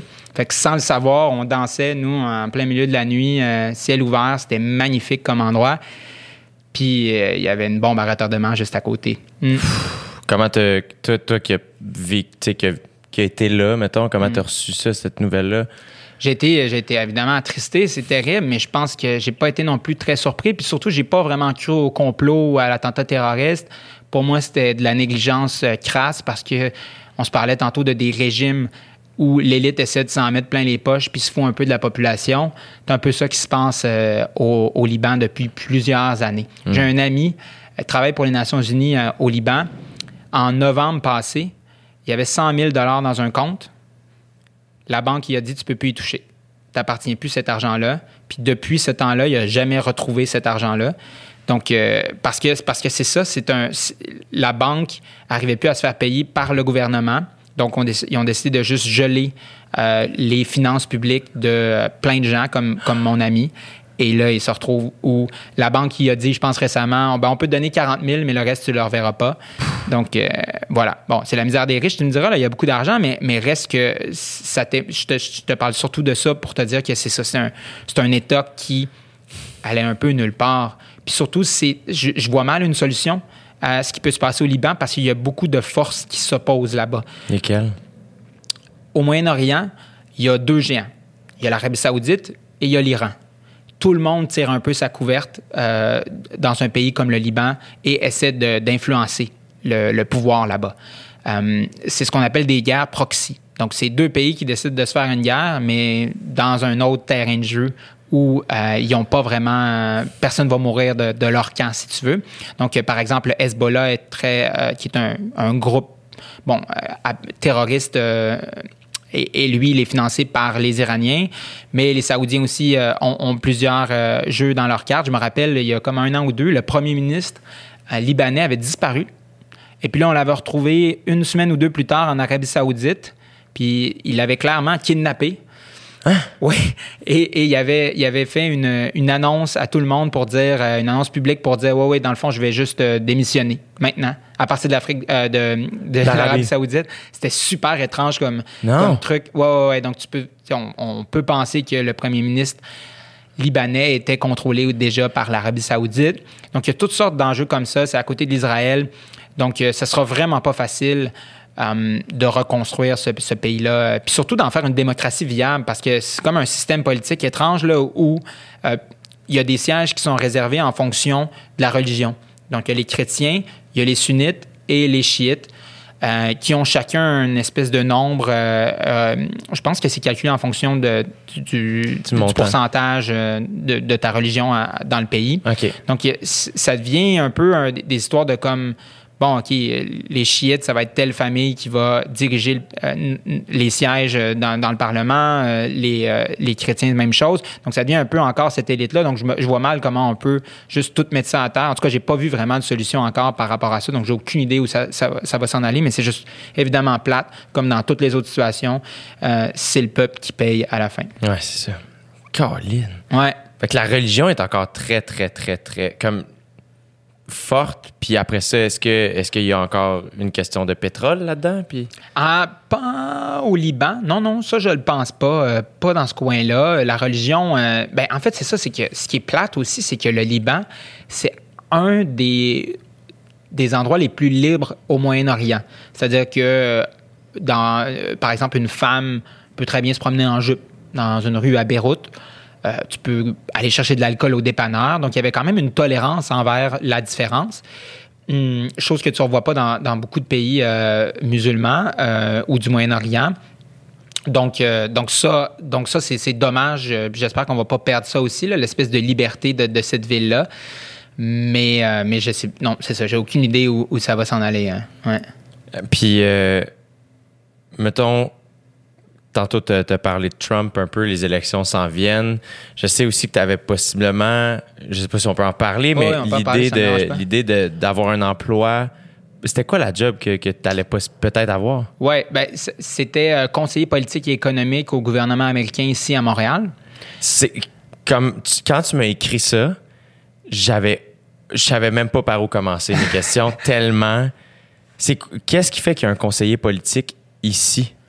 C'est pour les Américains parce que eux, ils veulent savoir qu'est-ce qui se passe au Québec. Puis donc, ils ont besoin d'un Québécois, quelqu'un qui comprend bien ce qui se passe ici, pour leur donner des informations sur c'est ça, les aspects économiques puis politiques. C'est aussi clair que ça pour la diplomatie euh, qu'il allait faire. Il y a un bureau ici, c'est à l'ambassade? Oui, ils ont un consulat ici à Montréal. OK. À, à Montréal, donc c'est c'est un peu comme ça. Euh, finalement, je me suis retiré du processus d'embauche. Euh, je J'étais rendu à la fin à, à l'entrevue, mais euh, je me suis retiré parce que. Ça doit être quand même intense comme processus. Ouais, ouais, ouais. C'était très, très long. là. Ça a duré comme deux mois, je pense. Mais, euh, mais c'est ça. Je me suis retiré, mais j'aurais pas eu de problème à le faire parce que c'est pas nécessairement lié à Trump. C'est plus le, le Foreign Service. Là, donc, c'est dans. Puis moi, je crois beaucoup à la diplomatie américaine à travers le monde. là. Je la préfère à la diplomatie chinoise ou à d'autres diplomaties euh, où on essaie de, finalement, qui, qui- dont on se fout des droits humains. Au moins, les États-Unis, on peut dire ce qu'on veut, mais ils ont quand même été les, les- les garants euh, des droits humains à travers le monde depuis, euh, depuis une couple de décennies, là, même s'ils en ont commis aussi plein des atrocités. Là, c'est pas ça. Ouais, ouais. Mais il y, avait ça. Donc, euh, ouais, j'aurais pas eu de problème à, à avoir ce job-là, mais il y avait quelque chose qui m'intéressait encore plus. Qu'est-ce qui. Ouais, qu'on va, dont Ouais, on va parler, mais tantôt. Qu'est-ce qui. euh, Qu'est-ce qui t'attirait dans le fait de conseiller possiblement de loin Trump ou du moins la politique américaine? ce qui m'attirait, c'était, c'est ça, l'idée de, de participer à cette démocratie-là euh, euh, qui, à travers le monde. C'était aussi de comprendre comment fonctionne la diplomatie américaine. Ça, j'aurais trouvé ça full intéressant. Um, puis, euh, puis toujours pouvoir, d'une certaine façon, euh, promouvoir les intérêts québécois euh, à- aux États-Unis. Tu sais, si je peux permettre à des deals de se faire entre des compagnies québécoises puis américaines, pourquoi pas? Ben ouais. Donc, euh, donc c'est ce genre de choses-là que j'a- j'aurais pas à y faire. Puis c'est intéressant aussi d'être dans les coulisses du pouvoir un Ben peu. ouais. J'aurais rencontré plein de monde, puis compris d'une autre façon ma société. C'est fou. Ouais. C'est fou, man. Tu- en plus, tu racontes ça tellement calme. Moi, juste l'idée de possiblement appliquer, le stress que, que ça aurait pu impliquer? Euh, comment tu vois novembre 2020 avec les élections? Est-ce que, est-ce que tu penses qu'elles vont avoir lieu? Est-ce que Très, très bonne question, ça. hein. tu penses-tu qu'il va être capable de les, de les repousser? Non, je pense pas, mais je pense qu'il aimerait ça parce qu'il est en train de perdre. Je pense que c'est l'événement politique le plus important de 2020. Cette élection-là. Je pense qu'il faut absolument que Donald Trump perde parce que ça, a, euh, ça a des impacts extrêmes sur euh, la politique étrangère puis sur comment le monde fonctionne puis par où on s'en va comme peuple international, mettons. Là. Ouais. Est-ce que tu penses que Joe Biden est un bon candidat? Ben, je pense qu'un élève de secondaire 5 serait probablement un meilleur candidat euh, que euh, Donald Trump. Donc, euh, peu importe c'est qui, oui. Euh, je pense que Joe Biden euh, a quand même beaucoup d'expérience. Je pense qu'il peut, euh, il peut au moins amener de la stabilité pour quatre ans. Donc, ouais, ouais, non, je te dis, je pense pas que ça peut être pire que, Donald Trump. C'est une vraie catastrophe en politique étrangère, surtout. Là, moi, c'est à ça que, que, que je m'intéresse le plus. Bon, récemment, on peut y donner peut-être la paix entre Israël et des, euh, les, euh, les Émirats arabes unis. Bon, c'est peut-être un gain en politique étrangère, mais sur tout le reste, c'est une catastrophe. Quand il est allé voir Kim Jong-un, ça n'a rien donné. En quatre ans, euh, la, Corée du Nord a continué à se nucléariser. Qu'est-ce que je veux dire avec la Chine, c'est un affrontement qui mène à peu près nulle part non plus. Il y a tellement d'enjeux avec l'Iran. On a passé proche d'une guerre sans vraiment de raison apparente. En tout cas, il y, en- a des enjeux, là, c'est, ça finit plus. En plus, c'est que ça a, ça a eu un impact aussi, même dans les rues. On dirait que avant, les gens haineux ou racistes ou, comme sexistes ou je sais pas, étaient un plus gênés peut-être ou je sais pas. Là, on dirait que ça a comme permis. Ah ben, si notre président est de même, on peut nous aussi, tu sais. Puis je trouve que ça a eu tellement de répercussions humaines, tu sais, genre à tous les niveaux. là. Unleash the beast. Ouais, c'est ça. The beast, ouais. C'est terrifiant. C'est fou, hein? C'est terrifiant. Puis au Québec, on en voit déjà des répercussions, je pense, euh, avec, euh, avec les complotistes en ce moment. Est-ce que tu suis ça? Moi, c'est ma nouvelle passion. Non, j'en entends parler un peu, mais c'est quoi qui se passe, mettons, pour ceux qui connaissent pas, là? Ben, écoute, je pense que pour la première fois, les complotistes ont de la traction euh, au Québec. C'est-à-dire qu'ils font des chiffres. Euh, moi, il y en a un que je suis, entre autres, là, Alexis euh, Cossette-Trudel. Il fait euh, 100 000 views là, par vidéo YouTube. C'est comme n'importe quel YouTuber populaire, Ouais. mettons, chez nous. Donc, donc, je trouve ça assez fascinant. Puis, évidemment, le gars, il dit n'importe quoi, mais c'est pas important parce que il apporte des solutions faciles à des problèmes très compliqués pour le monde. Puis des gens qui se sentent aussi, je pense, très exclus du monde dans lequel on peut vivre, qui comprennent mal comment ça fonctionne pour vrai.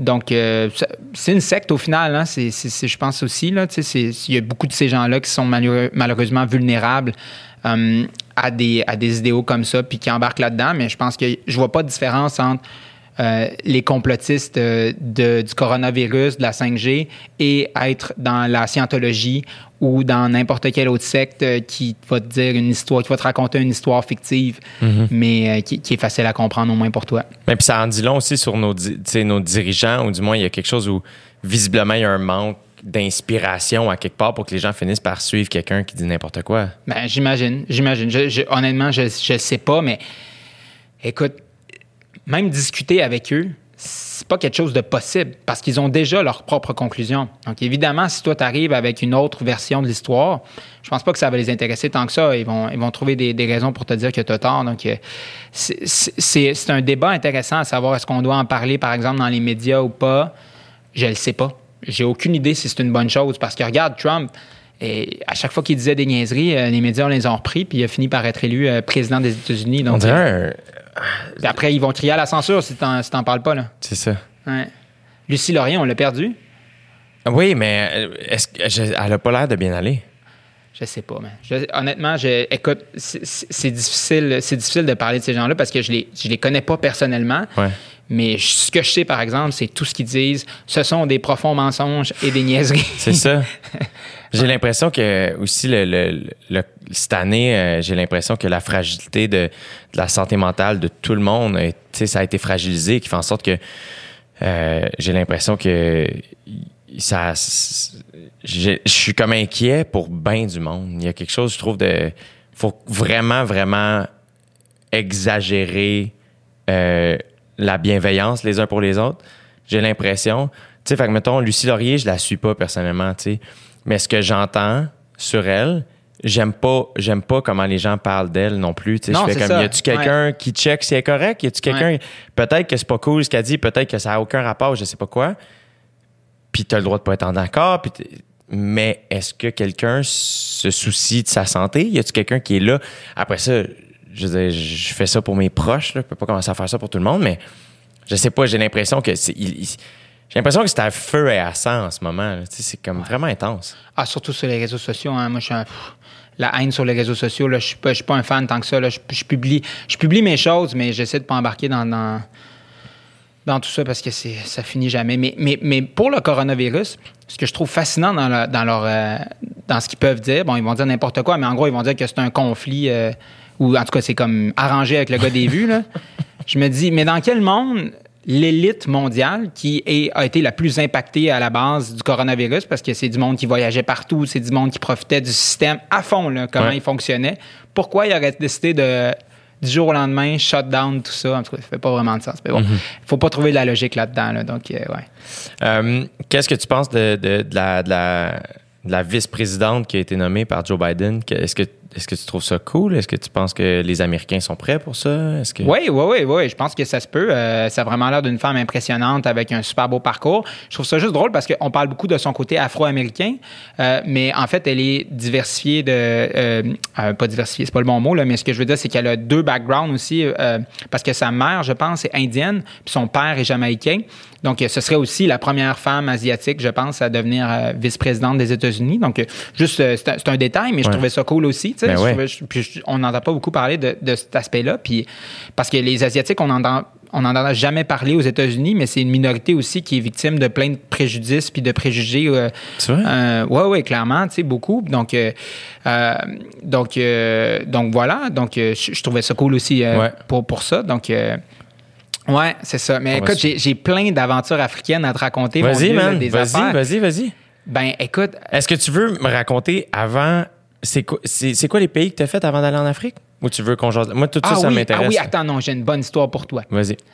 J'étais, euh, juste avant de partir, en septembre, on m'a invité à aller au Haut-Karabakh. C'est où ça? Ah, c'est exactement ce que je me suis dit quand on m'a invité à aller là. J'avais aucune idée c'était où le Haut-Karabakh. Euh, donc, j'ai regardé sur une map et c'est entre l'Arménie et l'Azerbaïdjan. Donc, c'est dans le Caucase. OK? OK. Euh, c'est une ancienne région donc, qui appartenait euh, à l'Empire soviétique. Qui t'invite là-bas? C'est ça. Le Parti communiste de de l'Arménie. C'est un parti qui n'a jamais pris le pouvoir en 100 ans, mais qui a deux missions. La première, c'est la reconnaissance du génocide arménien euh, par les Turcs. Et la deuxième, c'est la reconnaissance du Haut-Karabakh, qui est une région administrative qui, est, qui s'est autodéclarée indépendant, euh, donc entre l'Arménie et l'Azerbaïdjan, mais dont à peu près personne euh, ne reconnaît officiellement l'indépendance pour des raisons politiques à travers le monde. Euh, donc, ils m'ont invité là-bas parce qu'ils sont comme, on veut des politiciens. Il y a des politiciens qui sont allés aussi, euh, ils organisaient comme un colloque, puis dans le fond, ils payaient euh, les dépenses aux gens. Fait que moi, j'étais comme, bon, je me demandais si j'avais un problème éthique avec ça, mais bon, je me suis dit, tant que je le déclare ouvertement que les dépenses ont été payées par ce parti-là, qui n'est pas au pouvoir de toute façon, qui est juste un groupe de pression ultimement, pas de problème avec ça. Donc, je suis allé, puis j'ai fait une coupe de reportages là-dessus, mais... Là, tu es parti tout seul? Oui, oui, ben c'était dans mon voyage de comme parce que l'automne passé, c'est ça, j'ai fait comme huit pays. Je suis parti en Suède, après en Hongrie, puis après j'étais allé au Karabakh, puis euh, donc c'était comme après ça. Donc, euh, donc c'est ça. Donc, j'arrive là-bas, je débarque euh, en Arménie, puis ils sont vraiment géniaux. les, gens qui m'accueillent, ils, m'amènent. Puis là, on a comme cinq heures de voiture à faire. Puis il faut que j'aille prendre mon visa aussi de ce pays-là, qui est pas, euh, qui est fictif finalement. Mais bon, on m'a demandé d'aller faire un visa. Donc, je vais faire le visa et on part dans les montagnes. C'est magnifique. Cinq heures de route et on arrive au Haut-Karabakh. Le Haut-Karabakh, c'est dans les montagnes. c'est vert. C'est vraiment beau. C'est le Caucase il y a 150 000 personnes qui habitent là. Puis eux, ils veulent être un pays, ultimement. Mais il y a une frontière militarisée où, d'un côté, euh, tu as les soldats du Haut-Karabakh qui sont soutenus clairement par les soldats arméniens. Puis de l'autre côté de la frontière, tu as les soldats arméniens, euh, Azerbaïdjan. Puis dans le fond, les deux pays disent euh, c'est à nous ce territoire-là. Bon, c'est pas exactement ça. L'Arménie dit le Haut-Karabakh devrait être un pays et ensuite décider s'il veut joindre l'Arménie. Et l'Azerbaïdjan dit non, non, c'est à nous, le Haut-Karabakh. Et le Haut-Karabakh, pourquoi ils veulent être indépendants? Ben, ils veulent être indépendants parce que pour eux, c'est une question d'identité, d'histoire. C'est une autre culture. Exact, c'est une autre culture, c'est une façon de vivre. Mais donc, ce que je trouvais intéressant, c'est juste d'aller dans un pays qui se dit indépendant, mais qui n'est pas indépendant. Donc, qu'est-ce que ça change pour le monde de vivre dans un pays qui n'est pas reconnu par la communauté internationale, donc qui n'existe pas vraiment? Puis c'était fascinant. Là. J'arrive là-bas, entre autres, on m'a fait visiter l'aéroport. Il y a un aéroport là-bas, mais il n'y a pas de vol. Donc, il est vide. Pourquoi? Parce que euh, l'aviation internationale, dont le siège social d'ailleurs est à Montréal, ne reconnaît pas cette région-là comme un pays. Donc, ils n'ont pas le droit de faire des vols internationaux.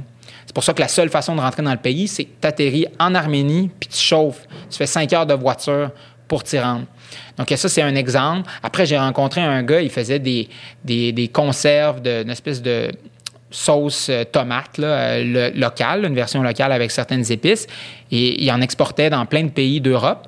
Mais il me disait, par exemple, que récemment, son site s'est fait hacker par des Azerbaïdjanais. Puis là, ils ont mis comme d'autres photos sur son site pour dire que dans le fond, il appuyait l'Azerbaïdjan. Eh euh, en Russie, euh, il s'est fait bloquer, ou c'est en Ukraine, je pense, s'est fait bloquer à cause que l'Azerbaïdjan a dit, ben si vous enlevez pas ces produits de vos tablettes, ben nous, on fera plus d'affaires avec vous. Fait que l'espèce de politique autour de ça aussi. J'ai rencontré le ministre des Affaires étrangères du Haut-Karabakh. Hein? Je te le rappelle, il n'est pas vraiment un pays encore. fait que c'était super intéressant aussi de jaser avec ça. Il y avait comme de quoi de surréel je ne pouvais pas aller à la ligne euh, militarisée, donc à l'espèce d'affrontement entre les deux armées. Quand tu dis une ligne militarisée, ça ressemble à quoi physiquement? Ben c'est ça. C'est, euh, imagine-toi juste un espèce de no man's land d'environ 100 euh, mètres, puis de deux, des, deux côtés, tu as des soldats, puis de temps en temps, ils se tirent dessus. Donc, ça arrive. Là. il y a des snipers qui vont, aller, qui vont aller tirer des gens. Normalement, c'est supposé être un espèce de, de cessez-le-feu qui existe, qui est en vigueur, mais de temps en temps, il est brisé par un des deux pays. Donc, il y avait ça.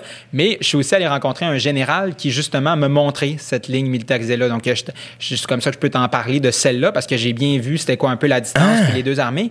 Puis, écoute, c'était surréel. Il, il, s'est mis à montrer des vidéos de la dernière. Euh, il y a comme eu une guerre, puis il y a eu des affrontements. Là, il, y a, une dizaine d'années de ça, je pense. Non, c'est pas vrai. C'était 2016. Bref, une couple d'années, il y a eu une vraie, euh, des réels affrontements entre les deux, euh, entre les deux armées. Puis là, il me montrait, mettons, le best-of de ça. Là, tu vois, genre, le tank Azerbaïdjan. Puis là, il est comme, checkman, il va sauter, il va sauter. Puis là, ils le font exploser. Non! Puis là, il est comme là, puis il est vraiment content. Puis euh, en tout cas, je trouvais ça, je trouvais ça comme assez fou euh, de voir ça. Puis surtout de voir sa réaction et tout ça, ouais. Ouais, fait que, ça c'était vraiment une expérience surréelle, mais j'ai tout aimé euh, en même temps de ce pays-là. Euh, C'est bien fascinant. Ouais, ouais, ouais. Puis c'est aussi intéressant de comprendre pourquoi c'est pas vraiment euh, reconnu par la communauté internationale. C'est, Pourquoi? je pense que c'est vraiment juste plus simple de pas le reconnaître, parce que euh, c'est comme une situation où là, ça va plus ou moins bien dans le sens qu'il y a un cessez-le-feu, puis donc il n'y a pas toujours des affrontements. Et euh, si jamais euh, un pays important décidait de le reconnaître, par exemple la Russie, ben, c'est probablement que, que le, y a un- le pays qui, qui- qui serait en défaveur de cette, euh, de cette décision-là ne serait pas content, puis donc ça créerait d'autres problèmes ultimement. Donc je pense que ça fait l'affaire de tout le monde de faire, bon, mais laissons ça comme ça. Pour l'instant, il n'y a personne qui, euh, qui se tire trop souvent dessus. Puis, euh, puis that's it. C'est. J'ai l'impression là, que c'est comme. On est.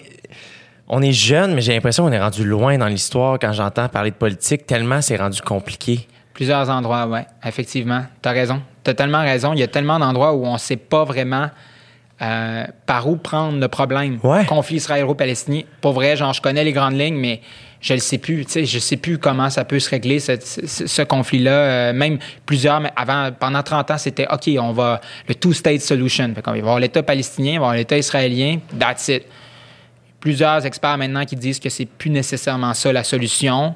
Pas sûr de comprendre c'est quoi euh, la meilleure des, des- des- solutions à partir de là. Donc, euh, ouais, le monde est, très, très complexe et de plus en plus, effectivement. Mais là, tu as visité une place où ça semble du moins beaucoup plus calme, la Suède? Oui, la Suède, j'avais été, euh, j'avais gagné une bourse de logique pour aller participer à un colloque, euh, un colloque sur l'avenir des médias. Man, ta vie, là, elle est extraordinaire. Comme. T'as tellement comme de. C'est tellement varié. Je trouve ça fascinant. Ouais, ouais. Ouais, écoute, je suis aussi un joueur de spikeball. Oui, je, je Hein? l'ai mentionné dans, dans, dans l'intro. Écoute, hey, on joue au spikeball. Moi, je suis là, je suis nu-pied. Je suis comme deux, trois fois, j'ai joué. T'arrives, toi, avec tes crampons. Mais t'étais bon. T'étais bien meilleur que Mais moi. tu sais, moi, je suis invité au gala artiste. Je suis pas invité à aller en Suède avec une bourse. Tu sais, je suis pas invité dans un pays qui existe pas encore. Tu sais. Fait que cha- chacun ses trucs. Il y en a un qui a l'air plus glamorous que l'autre, mais je pense pas que c'est c'est celui qui l'est réellement. Fait que là, t'arrives en Suède. Pourquoi? Pour, euh, Un colloque, euh, c'est ça, c'était organisé par l'UNESCO. Puis ils m'ont demandé d'aller faire un panel là, finalement. Fait que j'ai animé un panel sur euh, l'avenir euh, des médias, puis sur comment euh, les fake news puis l'information se transmet par rapport à ça. ouais. de, depuis Les une cou- initiatives prises par l'UNESCO par, par rapport à ça. ouais. comment ça se fait que hum, tu me sembles être quand même une figure importante mondialement? De- ben, dans le sens, tu t'animes des panels Ouais, par- ailleurs dans le monde. Ouais, ouais, ouais.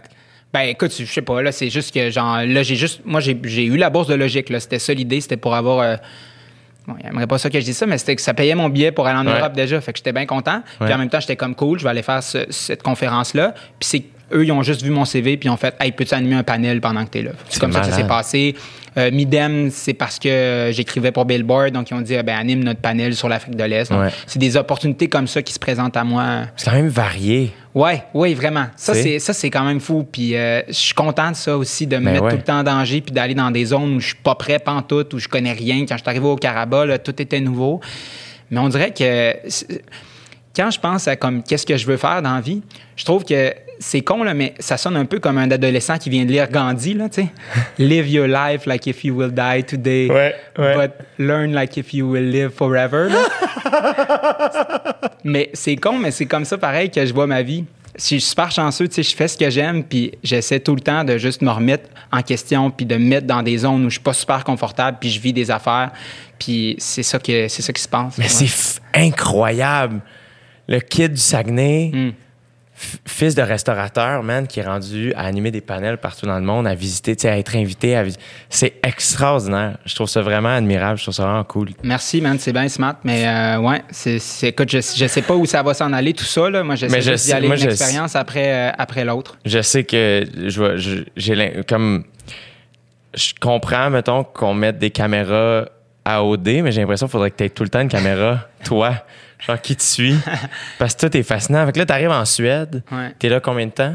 Je suis resté 5-6 jours, je pense, en Suède, c'est tout, à Jutebure, qui est comme une ville euh, dans l'ouest. J'ai un ami qui m'a parlé. euh, mon ami Victor euh, a étudié en, en Norvège et en Finlande dans les derniers mois, puis il a dû revenir à cause de la COVID. Puis il m'a parlé de comment ces pays-là fonctionnaient, puis il y a quelque chose de super euh, tri- comme at- attrayant en termes de, de, services publics, en termes de... Ils payent beaucoup d'impôts, mais en même temps, tu sais, les kids vont pas à l'école avant 8 ans, puis, euh, tu sais, comme si tu veux jouer au hockey, tout le monde a des patins puis un bâton. Il y a quelque chose de très... Il, il semble beaucoup redonner à la population. Après ça, par contre, il y a aussi quelque chose comme de froid où le small talk n'existe pas, ils sont pas particulièrement intéressés à l'autre, sont comme fermés sur eux-mêmes. Il y a une espèce de quelque chose de cool, mais il y a quelque chose aussi de, de- de- que j'ai pas catché ou qui, qui m'attirait beaucoup moins. T'as-tu senti ça? Ben, on arrive tout le temps euh, dans un pays avec nos a priori puis comment on voit le monde. Donc, euh, moi, je connais pas si bien ces pays-là. Sauf que ce que je sais, c'est que ce qui me fascine, moi, quand j'arrive, c'est que tout fonctionne. C'est ça. Il n'y a rien. Il y a- on dirait qu'il n'y a comme pas de problème en surface. C'est sûr qu'ils ont leurs problèmes, mais tout va bien. Les tramways sont à l'heure, puis tout le monde va travailler, puis tout le monde a l'air quand même d'avoir un certain niveau de vie décent. Donc, euh, c'est plus ça que je vois. Mais sincèrement, sur leur culture, je pense que ça varie aussi d'un pays à l'autre euh, euh, en Europe du Nord. Mais, euh, mais non, je peux pas, je peux pas t'en parler plus que ça. Je ne sais pas, mais euh, clairement, ce sont des pays qui ont pris des voies plus égalitaires, puis je trouve ça génial. Puis C'est souvent à eux aussi qu'on se compare au Québec, puis je trouve ça bien. Ouais. Je trouve ça cool qu'on se compare à des pays comme ça. Ouais. Fait que là, après la Suède, t'es allé en Hongrie. Oui, c'est ça. En Hongrie, où je suis allé rencontrer Michael Niassev, puis euh, où je, je suis allé faire des reportages pour la presse, puis j'ai-tu parlé à Radio-Canada? Je suis même plus sûr. Je pense que oui. Euh, donc, un peu sur ce qui se passait euh, là-bas euh, avec, avec le, le, le tournant autoritaire du Ouais. pays, puis du premier ministre. Est-ce que, est-ce que les gens soulèvent leur mécontentement face à ça? Pas tant que ça, c'est ça. Puis c'est dans un monde où il n'y a plus de possibilité que les juges fassent bien leur travail, où les médias sont de plus en plus muselés. J'ai rencontré quelques journalistes indépendants, mais leur reach, en guillemets, est tellement minime dans, dans- dans un pays où les, les télés sont contrôlées par le gouvernement. Euh, c'est très difficile de faire valoir une- un, un récit opposé à celui du gouvernement en place. C'est ce qui fait qui qu'ils sont aussi durs à, à déloger aussi, ces gouvernements-là, je pense. Mais c'est clair, parce que là, mettons, un bon citoyen qui est rempli de bonnes intentions et c'est dur d'aller chercher la bonne information. Exact. Puis toi qui as animé un panel sur les fake news et tout ça, Ouais. ta perception de tout ça, ta, ta- ta- ta lecture de ça, Ben écoute, je pense qu'il y en a toujours eu. C'est juste que là, ils sont plus facilement accessibles, les fake news. Je pense qu'au 16e siècle, euh, je suis convaincu qu'il y avait toutes sortes d'histoires complètement fausses qui existaient euh, euh, dans les communes à Paris. Mais là, c'est juste que n'importe quel niaiseux peut euh, la, la créer de toutes pièces. Donc, euh, je pense qu'il y a ça. Ça fait que c'est plus facile pour tout le monde euh, d'y adhérer aussi. Puis ça va plus vite aussi. En comme deux semaines, une fake news peut devenir un mouvement. Mais c'est comme terrifiant là, de, penser que justement une petite niaiserie faite d'un sous-sol peut finalement comme avoir rapport avec les élections. C'est terrifiant. Oui, c'est terrifiant. J'aime pas vraiment la direction politique euh, dans laquelle le monde s'en va en ce moment. Il y a de moins en moins de démocratie dans le monde. J'ai vu un rapport récemment. C'est vrai? Ouais, ça a diminué. Euh, la Chine prend de plus en plus d'espace. Moi, c'est c'est vraiment un pays euh, qui me fait euh, très, très peur. Pourquoi? La Chine me fait peur parce que, un, elle se fout complètement des droits humains. Euh, on peut voir ce qu'elle fait aux Ouïghours, entre autres, dans, dans son pays, qui, est une minorité musulmane. C'est vraiment Big Brother. Ah ouais? Ouais. C'est quoi? Ouïghour? Les Ouïghours. Ouais. Ouïghour.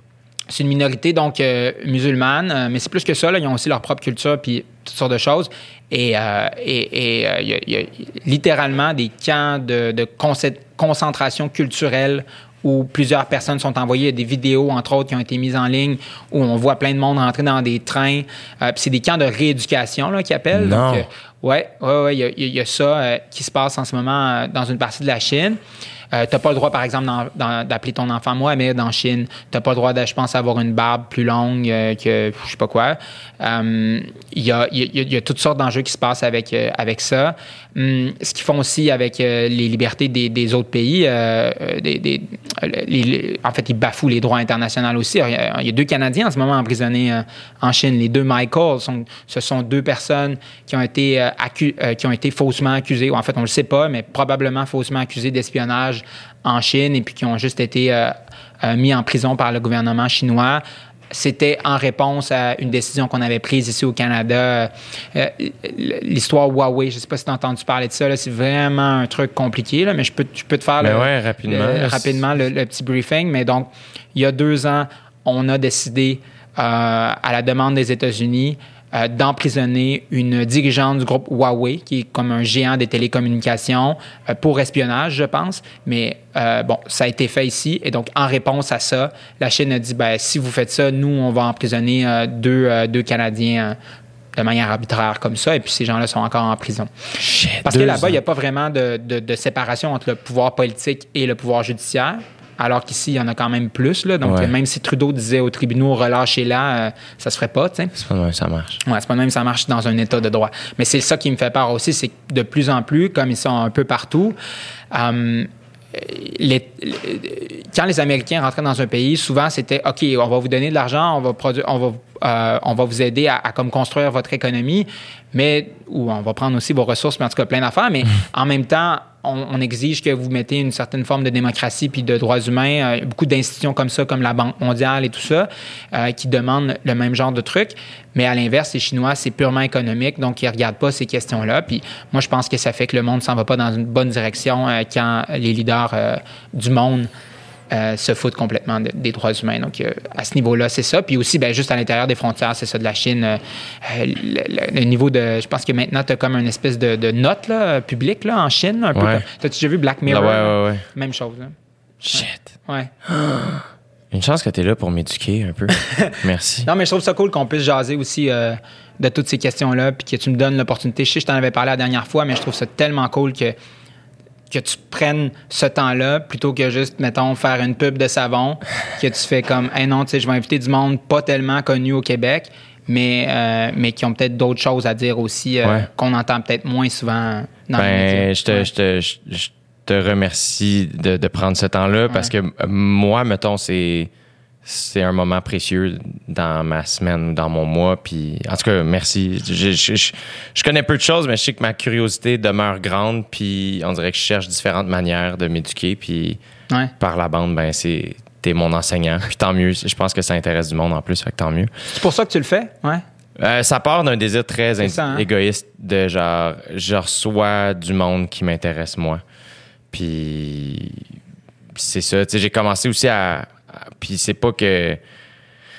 C'est pas que, mettons, tu sais, j'ai recommencé, c'est la deuxième fois que tu viens. Euh, Il y a quelques personnes dans les dernières semaines qui sont revenues une deuxième fois au podcast. C'est- pas que la liste des gens qui m'intéressent est courte, c'est aussi une question de temps.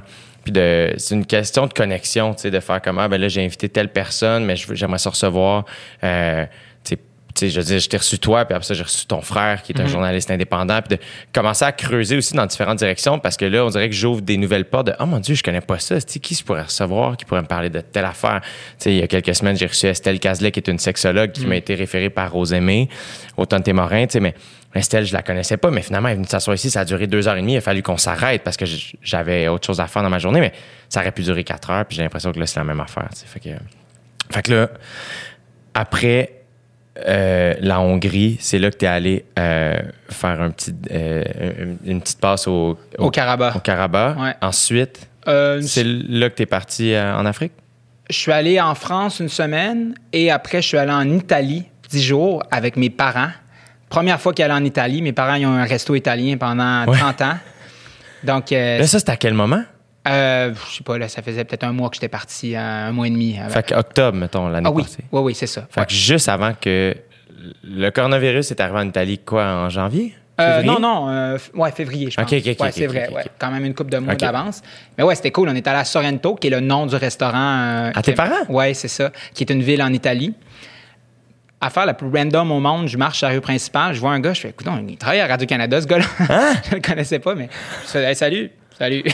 c'est super awkward, on se connaissait pas, mais je connais ton visage, tu connais mon visage. Wow! Ouais, ça, c'était drôle. Puis euh, non, sinon, c'était juste un- vraiment un beau moment en famille, euh, tout le monde ensemble. Mon frère aussi était là, sa blonde, euh, en tout cas, ouais. OK. Ouais, ça c'était cool. Puis après, je suis retourné après euh, au Nigeria pour la deuxième fois, faire une série de reportages. J'étais allé dans le nord du pays, entre autres. Ça, c'était malade à canot. Euh, c'est pas loin justement de la frontière avec le Niger, euh, euh, qui est juste au nord-est. Ouais. Et, donc ça, c'était vraiment cool parce que c'est un autre Nigeria. C'est un Nigeria qui a rien à voir avec la gosse, puis avec les clubs, puis avec l'espèce de décadence de cette ville-là.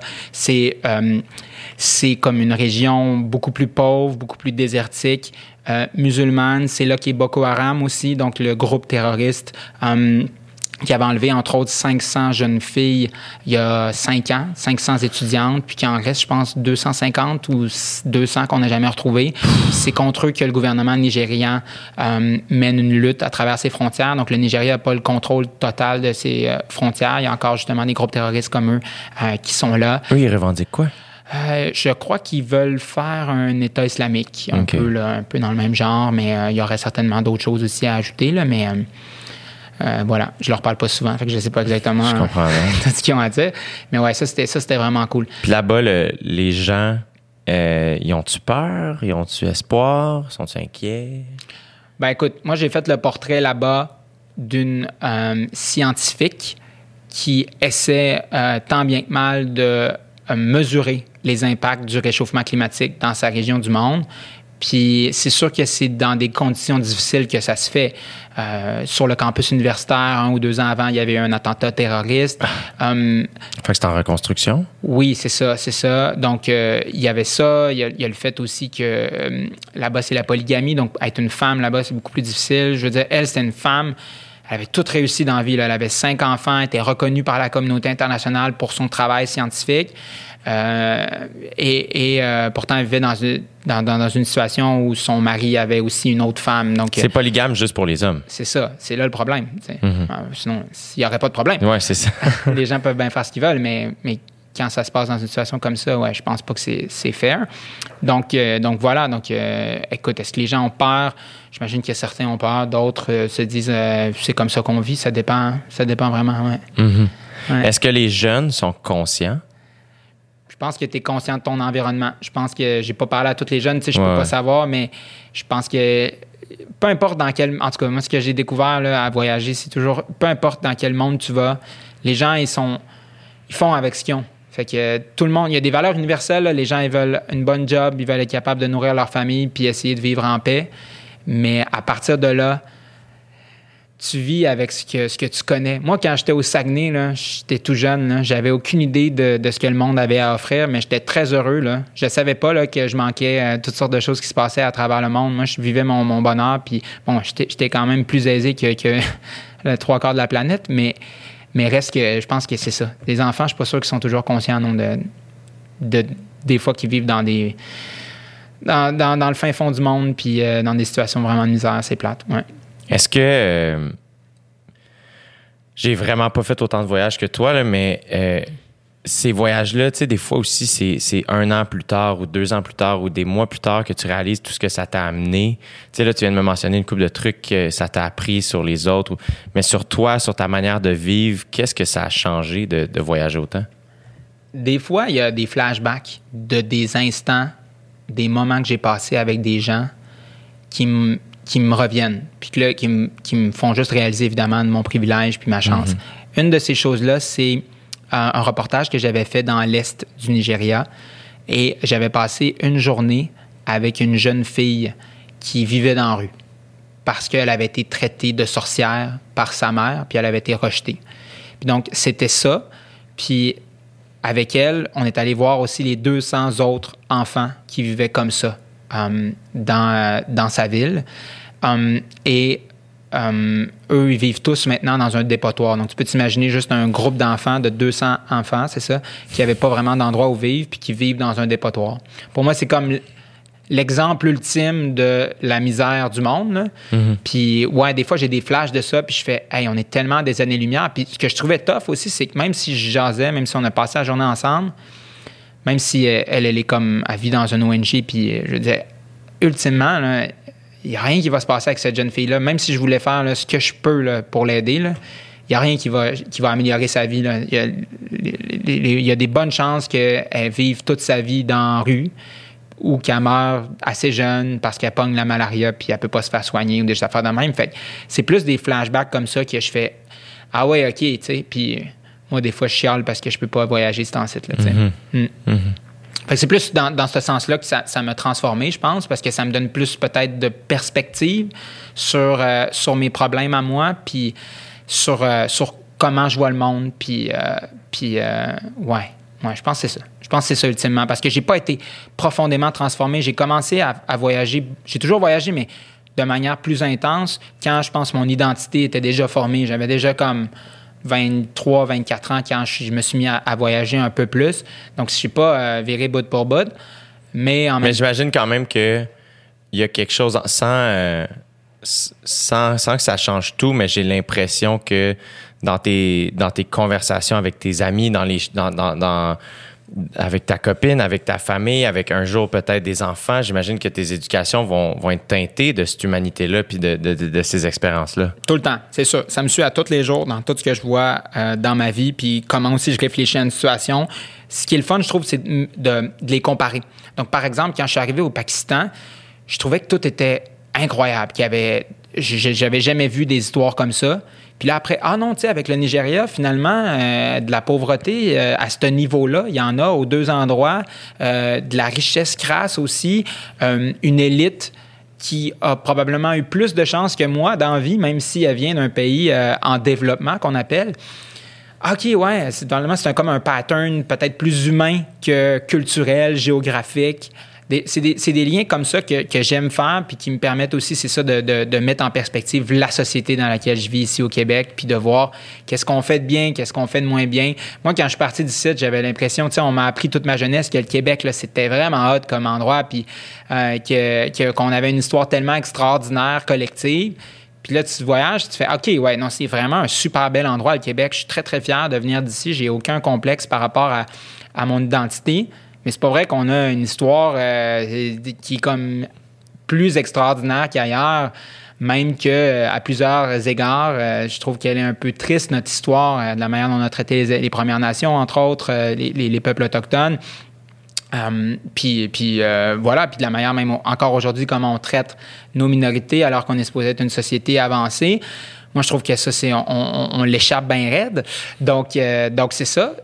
On l'échappe beaucoup, puis surtout, on l'échappe euh, dans nos enseignements, tu sais, c'est, c'est que de, de c'est relativement récent que moi, mettons, là, j'entends parler de d'à quel point on, on, on tu sais, comme ça nous a pas été tant que ça éduqués, j'ai l'impression. Il me semble que j'aurais été révolté, euh, j'ai l'impression, plus jeune, d'apprendre qu'on les a tassés comme ça. Mais on dirait que ça, ça m'a pris du temps à réaliser ça, puis faire, voyons, tabarnak, faut, faut, qu'on, faut vraiment wake up, il faut vraiment bouger. Là. Moi, j'étais pas bon à l'école, donc euh, euh, disclaimer, là, ça se peut que ce que je dis, c'est pas vrai, mais ce que je me rappelle de l'enseignement qu'on m'a fait, c'est qu'on partait l'histoire il y a 400 ans quand les Blancs sont arrivés ici. Puis ça, je trouve que c'est complètement faux. C'est, juste ça. à quel moment tu pars ton histoire? T'as parti il y a 400 ans ou t'as part il y a 18 000 ans quand les premiers peuples sont arrivés ici? Ça. je trouve que ça manque évidemment d'inclusion, notre façon de, de voir la, le monde. Puis aussi, on a clairement un rapport traumatique avec l'anglais au Québec. Um, puis ça, ça m'apparaît un peu weird. Tu sais, ma, ma blonde, entre autres, qui chante en ouais. anglais, c'est toujours ça. C'est toujours, euh, OK, ouais, euh, pourquoi tu chantes en anglais? C'est comme ouais. s'il fallait qu'elle, le défende toujours, alors qu'elle peut bien faire ce qu'elle veut. On n'a ouais. pas un, un, Suédois pourquoi il se met à chanter en anglais, ni à, à un Belge non plus. Euh, on s'en fout, tu sais, dans plein d'autres sociétés, mais ici, c'est un rapport euh, très malsain, je trouve, avec, euh, avec la langue anglaise. On a toujours peur qu'on se fasse envahir, alors qu'on a mis les institutions en place pour euh, la préserver, notre langue française. Puis même si tu regardes les stats, ça va, là, tu sais, ouais. on la protège bien, notre langue.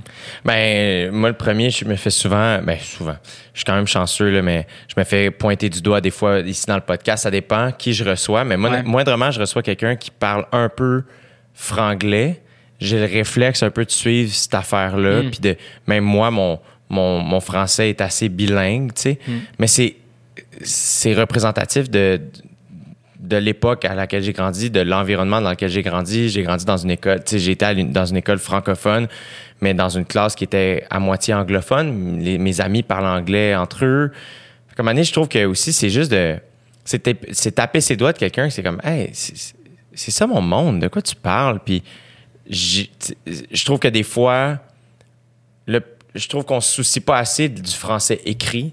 On se soucie énormément du- de la langue qu'on va parler dans la rue, alors que de base, c'est un slang. De la manière qu'on va parler en français, ce n'est un beau slang, puis c'est fucking nice, mais je fais, moi, ce qui est important, c'est tu l'écris-tu ta langue? Tu sais, comme là, je trouve que moi, donné, je m'étais mis une micro-règle dans ma tête quand, quand je, je répondais encore aux messages qu'on m'envoyait. À un moment donné, je m'étais mis à mettre une règle de s'il y a une faute de français, je réponds pas.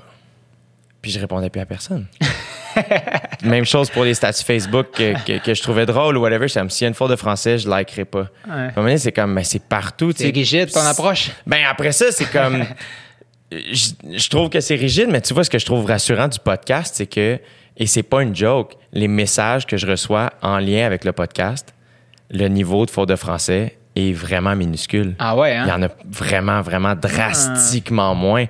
Fait que. Avis à tous. Oui, mais c'est- rassurant de faire comme Ah, OK, c'est- probablement pas les gens qui écoutent le podcast qui commentent le plus sur les réseaux sociaux dans les messages de haine puis tout ça. En fait, j'ai vraiment espoir que c'est complètement l'inverse. S'ils sont rendus à ce point-ci dans cette conversation, c'est que c'est des gens habituellement que j'ai comme crime, j'ai comme espoir en ces, en ces gens-là. Fait que. Mais je pense qu'il y a un clash générationnel, là, clairement, là, par rapport à la langue. là. Euh, quand je voyage, c'est une des choses dont je suis le plus fier. Des fois, je parle avec euh, je- des, des étrangers, puis ils me demandent, OK, quel genre de, de trucs vous faites à la maison? Puis je leur montre, genre, Dead Obeys, puis je, Ouais. leur, je leur montre des choses comme ça, puis ils trouvent ça malade. Là. Même les Français, entre autres, là, à qui je montre un peu euh, les, les rappers qui chantent en franglais, là, ils trouvent ça magnifique. C'est, ouais. beau qu'on, qu'on soit, qu'on en soit là. Donc, je sais pas pourquoi on voit ça des fois comme un désavantage ou un complexe. Mais puis tu vois, mettons, tu prends Christine and the Queens, mettons, qui est française, puis qui fait des tunes co- complètement en français, des tunes complètement en anglais, des tunes bilingues, et c'est pas du tout un problème. Puis elle rayonne partout à l'international. Puis c'est parfait, là. Tu sais, genre, c'est- célébré. Moi, je trouve que les. Moi, je suis tellement content qu'on soit bilingue parce que de base, je trouve que ça démontre une ouverture à l'autre, ça démontre une intelligence, une curiosité. Euh, tu t'es éduqué, tu sais. Euh, mon, mon neveu écoute que de la télé et des films en, anglais. Il y a six ans, il parle mieux anglais que moi, ou presque, puis il, jump d'une langue à l'autre. Puis si ma soeur et sa famille sont en Floride en vacances, puis qu'il entend. Il était kid, là, il avait 3-4 ans. Il entend des kids dans piscine parler anglais, puis il a le réflexe d'aller voir « Hey guys, will you play? » Puis c'est comme « Chris, c'est un enfant, man. » Mais après ça, ça revient à communiquer. Tu comme, c'est quoi qu'on veut? C'est quoi, l'idée globale de la vie? C'est de communiquer, de partager, de connecter les gens avec les autres, tu. Ah, c'est un handicap si tu sais pas parler anglais. là. En 2020, là, puis tu veux voyager ou tu veux juste comme conquérir le monde à ta façon, ça peut être en ouvrant une business, ça peut être en faisant de la, de la culture, euh, peu importe, mais il faut que tu sois capable de communiquer avec le reste de la planète. Puis ça, ça donne que c'est en anglais. C'est bien plate parce que nous, on a un traumatisme avec, mais ça reste cette langue-là qui est utilisée par à peu près tout le monde sur la planète, donc il faut suivre là. là-dessus. En tout cas, ça m'apparaît un, un- un- un faux débat même, euh, Ouais. j'aurais envie de dire. Ouais. Ouais, je suis d'accord. Ensuite, là, tu es au Nigeria pour euh, euh, plusieurs, euh, plusieurs reportages. Oui. Euh, Surtout pour Billboard aussi, là, j'ai, écrit d'autres trucs pour eux euh, quand j'étais là-bas. Ouais. et Puis le ensuite. monde. Puis après, je suis juste allé passer une semaine à Barcelone avec Laurence. Ouais. Puis après, on est revenu à la maison. Puis après, je suis reparti, c'est ça, en février euh, pour l'Éthiopie. Puis un petit, euh, un petit loop au Nigeria aussi. Euh, c'est ça, quand j'étais en Éthiopie, Billboard ont fait Hey, tu peux-tu retourner au Nigeria juste nous faire le profile d'un producer là-bas? Puis je suis allé trois jours, mais là, c'était tout un enjeu. Parce que rentrer au Nigeria, c'est vraiment pas facile. Tu peux pas juste faire OK, euh, visa de touriste, merci, bonsoir, tu arrives dans le pays. Pourquoi? Il n'y en a pas. Il n'y en a pas encore. C'est des pays où ils contrôlent vraiment les allées et venues des gens. De toute façon, il n'y a personne qui va en tourisme au Nigeria. Donc, euh, ça te prend un business. Ils doivent commencer à te connaître. hein. Toi encore? Qu'est-ce que tu fais ici? ah non, non, mais cette fois-là, c'était vraiment épique parce que moi, j'ai. euh, mon frère aussi, d'ailleurs, OK, je suis pas tout seul. On a tendance à souvent, mettons, euh, trafiquer un peu les faits lorsqu'on arrête, euh, on, doit entrer dans un pays où on n'a pas vraiment le droit d'entrer. Donc, on se raconte une autre histoire. Euh, donc, cette fois-là, il fallait que je rentre sur un, business visa. Donc, que je trouve une façon de dire pourquoi je viendrais dans le pays. Puis j'ai un fixeur là-bas, donc un journaliste nigérian qui m'a aidé. Puis il m'a dit, il faut juste trouver une job puis une raison pourquoi tu veux, venir. Donc euh, moi, j'ai dit que j'étais le propriétaire de Sorrento Pizzeria euh, à Chicoutimi. Et que j'envisageais vraiment d'ouvrir une nouvelle pizzeria à Lagos. Oh, j'adore ça! Ouais. J'adore ça! J'étais donc un business investor. Et je venais voir avec mes partenaires d'affaires, c'était une bonne chose. C'est logique, non? Oui. Donc, euh, c'est comme ça que je suis rentré au Nigeria. J'adore ça! Ouais, Ah, c'est fucking badass! ouais. Chris, c'est hot. Puis là, t'as été rencontrer le producer? Ouais, j'ai ça. Puis j'ai, après, j'ai publié une coupe d'affaires euh, pour eux. Ben, en fait, c'est que quand je suis revenu avec la pandémie, j'avais comme rien à faire au Québec. Donc, j'ai écrit une coupe de papier pour eux euh, euh, sur, même de Montréal, sur l'industrie de la musique. J'ai fait un truc. Soul King, tu vois, tu sais qui? C'est comme un gros rappeur français, énorme, énorme. Euh, il est algérien à la base. Donc, j'ai écrit aussi un truc pour eux euh, là-dessus, euh, sur, sur comment ça se passait en Afrique du Nord, parce qu'on entend moins parler de cette musique-là. Mais tu sais, le gars, il fait euh, 150 millions de views environ par vidéo qui sort sur YouTube. C'est incroyable. C'est gigantesque. ouais, il y a des parties du monde, là, les, les stats sont juste pas de rapport parce qu'il y a tellement de monde qui les écoute. Un, un musicien nigérian qui est comme pas vraiment connu va avoir un, tu sais, 30, 50, 100 000 personnes qui le suivent sur Instagram. C'est ça, c'est complètement fou. Là. Les chiffres n'ont pas de rapport. Quand tu as 200 millions de personnes dans ton pays, euh, une fois que tu es connu, c'est facile que tu montes à 3-4 millions de personnes qui te suivent sur Instagram. C'est clair. Ça parle quelle langue au Nigeria? La langue officielle, c'est l'anglais. C'est une ancienne colonie britannique. Puis, euh, t'as environ euh, 500 autres dialectes à travers le pays en fonction de, de l'ethnie, tout ça, et, ton appartenance euh, culturelle. Donc, euh, donc c'est ça. Euh, ça dépend vraiment, mais la langue d'usage, là, c'est l'anglais. Dans les films aussi, puis, puis dans la musique. Ça, ça va surtout se, faire en anglais. Mais c'est ça. Mais écoute, moi, j'espère vraiment juste que je peux continuer à, retourner en Afrique assez longtemps parce que parce que je trouve ça tellement incroyable comme, comme continent. Comme je te, je te parlais de la marche de l'histoire, mais je trouve ça aussi fou parce que c'est super dur d'un point de vue personnel. Parce que quand j'arrive en Afrique, j'arrive pas les mains vides. Là. Moi, je suis l'homme blanc. tu sais. Je suis euh, ce- quand, quand je suis allé au Congo, je suis le gars qui coupait des mains euh, aux, euh, aux, aux- aux pauvres euh, Congolais qui coupaient pas assez, eux, de, de, de rubber pour, euh, en tout cas, des pneus puis tout ça. Euh, quand je m'en vais au Nigeria, ben je suis euh, le colonisateur britannique aussi avec lequel il y a une autre relation. En France, c'est le colonisateur, ben, pardon, dans les pays euh, francophones d'Afrique, c'est le colonisateur français qui tire les ficelles politiques encore aujourd'hui dans le pays. Donc, euh, c'est super important aussi d'être conscient, je trouve. euh, De ce que tu représentes de ce que tu représentes, ouais, quand tu vas en Afrique. Puis le vrai challenge aussi, c'est quelle histoire n'a pas encore été racontée par l'homme blanc qui va en Afrique. Il y en a plein, là, des récits là, de voyages de, ces gens-là. Donc, euh, c'est quand même très challengeant à savoir, par exemple, je me suis mis, là, j'ai essayé d'écrire des affaires sur toutes mes aventures africaines. Puis des fois, je fais comme, on a-tu vraiment besoin d'entendre encore ma parole? Ou, euh, ou est-ce qu'on n'est pas ailleurs aussi? Donc, euh, donc, je me pose aussi souvent ces questions-là, puis j'en ai pas euh, de réponse. Je pense que j'ai le droit à ma parole aussi, mais en même temps, on l'a beaucoup entendu, donc c'est toujours d'essayer de trouver une façon de se renouveler là-dedans. En tout cas, je trouve que c'est des sujets qui sont intéressants aussi. C'est fucking intéressant. Puis j'imagine Ouais. qu'avec ta, ton nouvel emploi, tu vas, tu, tu vas être invité à retourner, j'imagine. C'est ça. Fait que là, je pars, je sais pas quand, dans peut-être deux, trois semaines, euh, j'ai pogné une job. Je m'en vais avec Médecins sans frontières. Je m'en vais au Niger, qui est comme juste en haut à droite du Nigeria, si tu veux. C'est un pays enclavé, une ancienne colonie britannique. C'est un pays euh, comme 20 millions de personnes. Parmi les plus pauvres au monde, là. je pense toujours dans les palmarès des 10 pays les plus pauvres. Donc, c'est pour ça aussi qu'il y a Médecins sans frontières qui est là, puis plein d'autres ONG. Dans des pays comme ça, souvent, c'est même eux qui, euh, sont un peu comme. euh, euh, qui euh, c'est au- c'est beaucoup grâce à eux qu'il y, a- il y a plein de vies qui sont sauvées parce que le gouvernement est assez faible euh, souvent dans des endroits comme ça donc ils sont super importants le travail qu'ils font est, est comme primordial ouais. Puis Médecins sans frontières, ça part d'où?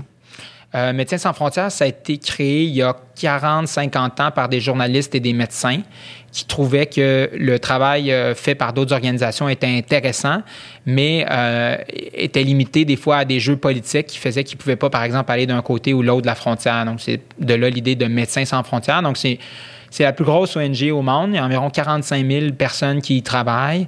90% du staff est locaux, puis euh, environ 10% et des internationaux comme moi qui rentrent dans un pays avec une certaine expertise puis qui essaient de, l'apporter euh, puis, puis, puis de maximiser, dans le fond, le travail qui se fait sur le terrain. Ça partit où dans le monde?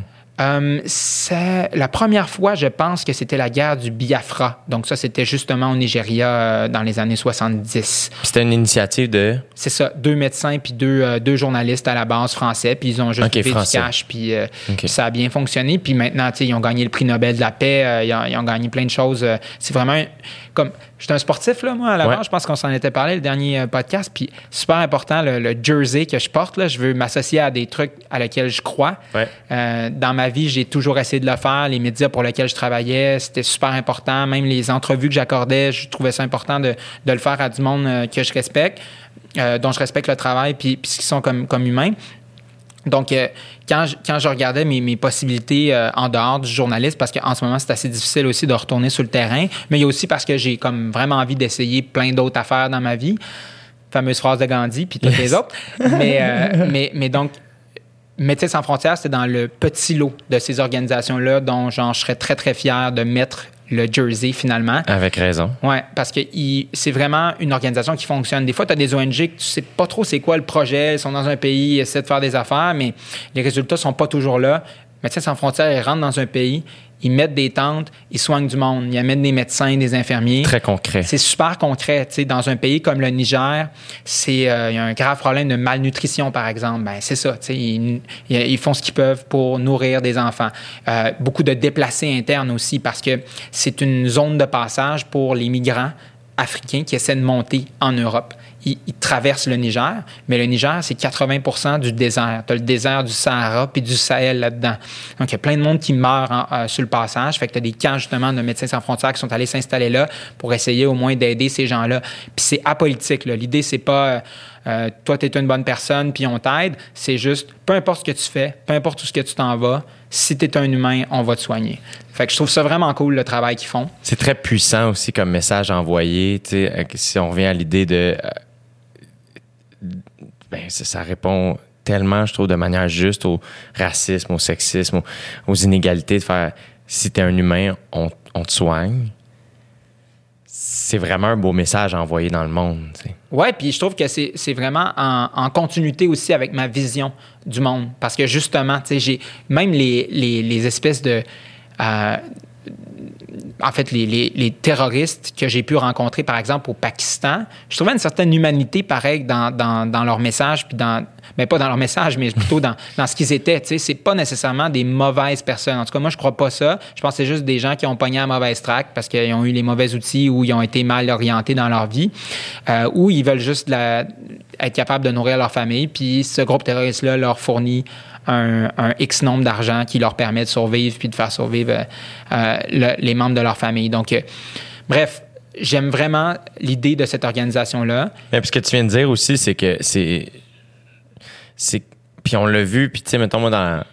C'est c'est vraiment difficile d'avoir de l'empathie pour, mettons, un terroriste. là, Ouais, genre, de, ouais. de tous les êtres humains qu'on pourrait choisir. Ouais. Puis puis ça veut pas dire. Puis ce que tu viens de dire, euh, je trouve ça first courageux que tu le nommes parce que on vit à une époque où euh, les, les opinions sont très. Euh, Hey, ça, c'est la bonne opinion à avoir. Ouais. Puis ça, c'est. Tranché. Ouais. Et, euh, et je trouve que là, ce que tu viens de dire, c'est pas. T'as pas dit que tu étais d'accord avec les terroristes, t'as pas dit que tu aimais les terroristes, t'as dit que tu trouvais.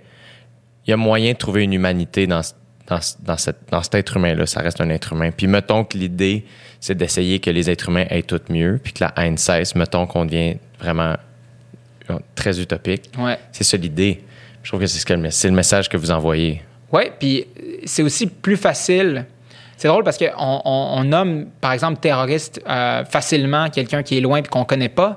Mais euh, bon, le FLQ, hein, on les a humanisés quand même beaucoup, mais pourtant, ce sont des terroristes aussi. Puis, mais en même temps, on a compris d'où ça venait. On a essayé, du moins, de comprendre d'où ça venait puis comment ça s'est fait. Puis même si ce qu'ils ont fait, c'est terrible, je pense que ces individus-là, à la base, pas des gens qui voulaient mal faire, tu comprends? Ils sont juste arrivés à cette conclusion-là qui était totalement wrong. Euh, mais, euh, mais donc voilà. Donc c'est un peu ce que, ce que je voulais dire. Fait que MSF, par exemple, soigne les terroristes. là. MSF, ils soignent tout le monde. là. Ça- des deux côtés du conflit, ils s'en foutent. Euh, ils soignent des humains. Puis, euh, puis euh, tout le monde a droit à la vie. euh, puis euh, c'est c'est ça. Fait que moi, ce que je vais faire, c'est que je vais apporter mon expertise là-dedans. Euh, je vais être euh, Field Communication Manager. Donc, euh, je vais gérer toutes les communications de Médecins sans frontières dans le pays. Puis c'est pas des communications euh, pour faire, mettons, la promotion des MSF pour amasser plus de cash. C'est des communications opérationnelles. Donc, moi, je suis avec le chef de mission. Donc, tu as 2000 personnes environ dans- qui travaillent pour MSF euh, au, euh, au Au Niger. Niger. Euh, il y a le chef de mission, puis moi, je suis avec lui, puis je le conseille sur, mettons, des positions publiques qu'il devrait prendre pour s'assurer que MSF puisse continuer à faire son travail dans le pays. C'est environ ça, mettons, que je fais. Le reste, je peux pas te le dire vraiment parce que quand je vais être là, je vais plus aussi connaître mon mandat euh, précis. Mais grosso modo, c'est ça que je m'en vais faire. Puis je pars six mois. Je pense, c'est ça, là, il commence le visa, donc euh, j'imagine que quand ça, je sais pas quand tu vas diffuser ça, mais je vais peut-être être déjà au Niger à ce Ah moment-là. ouais? Ça, va, euh, dans trois semaines, un mois, Ouais, mettons. ouais c'est ça. Environ, ouais, ouais, je vais être- devrais être là. là. C'est comme Ah! deux, trois semaines que je pars. euh, Ouais, ouais. T'es-tu nerveux? Je suis content. Je suis Ouais. vraiment content de pouvoir partir dans un monde de COVID, aller voir de mes yeux une autre place que j'ai pas vue, une autre réalité, un pays aussi qui est comme sais, là, tout le monde s'en fout du Niger. Là. Genre, c'est pas comme le Nigeria, tu dis, bon, OK, plus gros pays d'Afrique, Pakistan, oh, attention, à côté de l'Afghanistan, terroriste, ça, euh, Londres, des endroits où j'ai vécu qui étaient quand même des, centres régionaux, du moins importants. Là, le Niger, là, tu je- savais rien du pays avant de commencer à lire dessus. Euh, Claude Jutras a fait un reportage là en 1961. Euh, j'ai vu son documentaire. Euh, c'est- c'est comme, je suis parti de la base. Puis, euh, puis voilà. Donc, je trouve ça cool aussi d'aller dans une région du monde comme ça, puis voir quel impact ça peut avoir que la communauté internationale s'intéresse pas trop à, du moins, la politique de ce pays-là, parce qu'il y a toutes les ONG et tout ça. Mais euh, puis aussi aller euh, en plein milieu du désert. Tu as les Touaregs aussi qui sont dans le pays. Euh, c'est c'est ceux qui ont, qui ont un voile aussi comme ça. Tu les vois là, un peu dans le désert. On- ils font de la musique. en tout cas, il y a- y, toutes sortes de... Culturellement, c'est c'est quand même assez puissant aussi comme, comme endroit. Un pays enclavé, l'idée qu'il n'y a pas de frontière avec, avec une mer ou avec un océan. Il y a seulement le fleuve du Niger, qui fait que ça s'appelle le Niger, puis que l'autre s'appelle le Nigeria. C'est le fleuve qui continue, qui traverse ces deux pays-là. Donc, euh, donc, pour toutes ces raisons-là, je trouve que c'est une bonne idée d'aller six mois euh, en plein milieu euh, de Niamey, Wow. la capitale, là-bas. C'est incroyable. Je pense, je pense que ça va être intéressant. Hey man, tu m'en parles, puis je suis excité. Le, le chef de mission, est-ce que tu l'as rencontré? Est-ce que tu as parlé? Tu connais-tu? Non, non, zéro. Je sais pas vraiment dans quelles conditions je m'embarque non plus. Tu sais, je- c'est MSF, là. C'est quand même, euh, c'est bien fait, là. Il y a quelqu'un qui réserve mes billets d'avion, euh, il y a quelqu'un qui s'occupe de mon visa, j'ai une place où vivre là-bas, euh, je pense que je vais avoir un chauffeur. Tu sais, c'est comme, c'est des bonnes conditions de vie, là. Je vais pas faire pitié, mais. Mais c'est sûr que, mettons, je suis végétarien depuis décembre passé. pas sûr, on va pouvoir continuer ça six mois là-bas. Tu sais, c'est pas. euh, mon petit 7 ans, là. Pas sûr que je vais le trouver à l'épicerie du coin.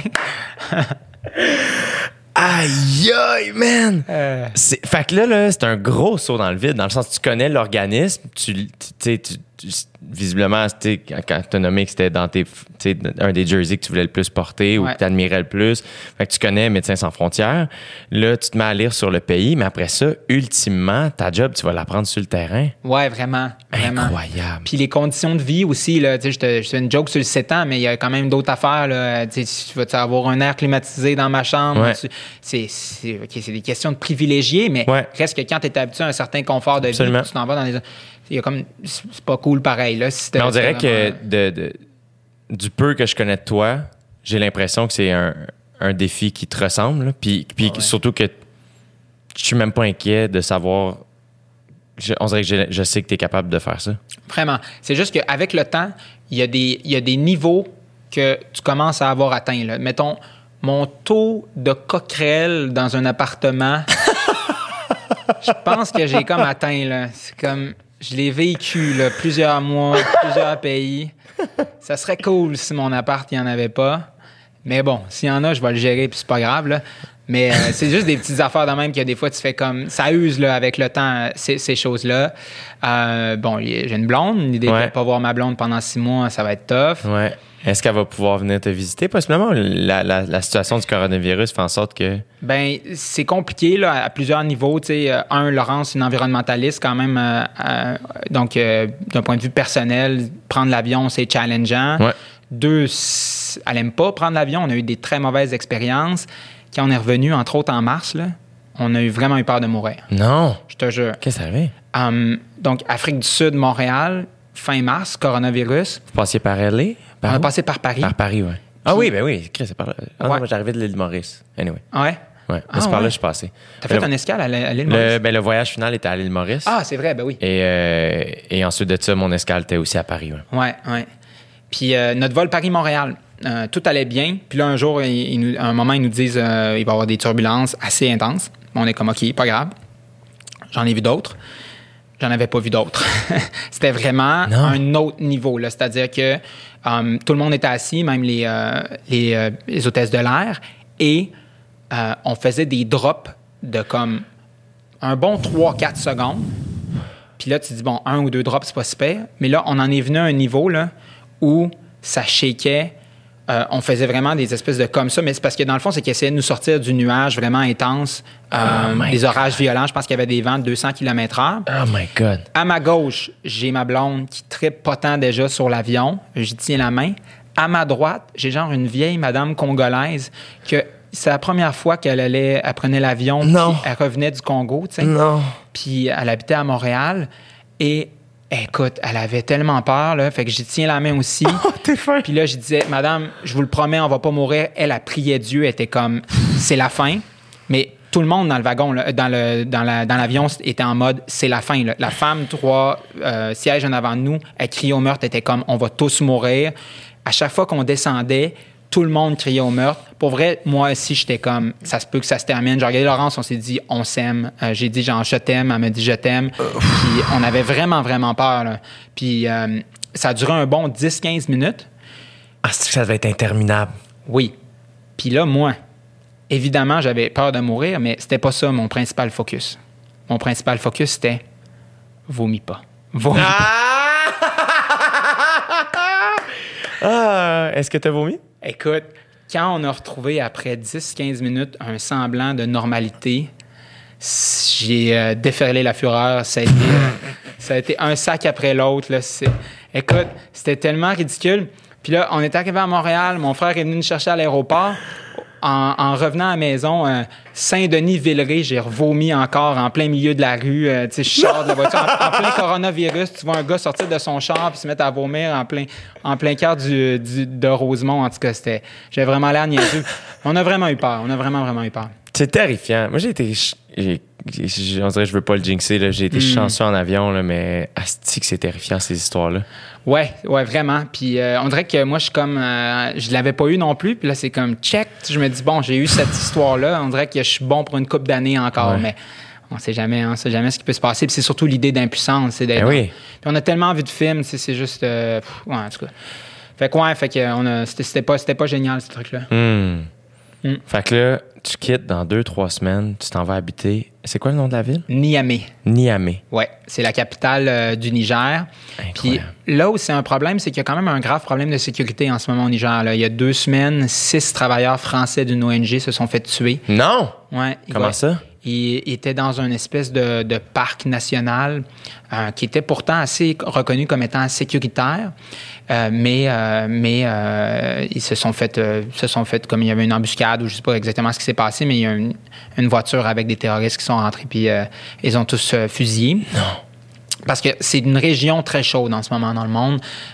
Pourquoi? il- euh, parce qu'il y a, y, a, il y a comme cinq pays, là, ce qu'on appelle le G5 Sahel, donc ce qui fait tout le désert du Sahel, où il y a toutes sortes de groupes terroristes et aussi de juste révoltes populaires qui revendiquent plein d'affaires, mais entre autres des groupes euh, islamiques aussi, là, euh, euh, qui, donc c'est ça, revendiquent toutes sortes d'affaires, puis qui, qui, tuent, qui tuent des gens, puis qui sont en guerre aussi contre les gouvernements. Donc il y a comme une alliance qui s'est faite entre ces pays-là. Ça inclut entre autres le Niger, mais aussi le Mali, il y a le Burkina Faso, où d'ailleurs une Québécoise avait été enlevée il y a, il y a comme un an, je pense. Elle, a été, elle a été libérée il y a, il y a quelques mois de cela aussi. Donc, euh, donc c'est une région extrêmement dangereuse où il y a des enlèvements, où il y a beaucoup de, de violence, puis des, conflits armés Il y a 5000 soldats français qui aident les forces aussi euh, régionales.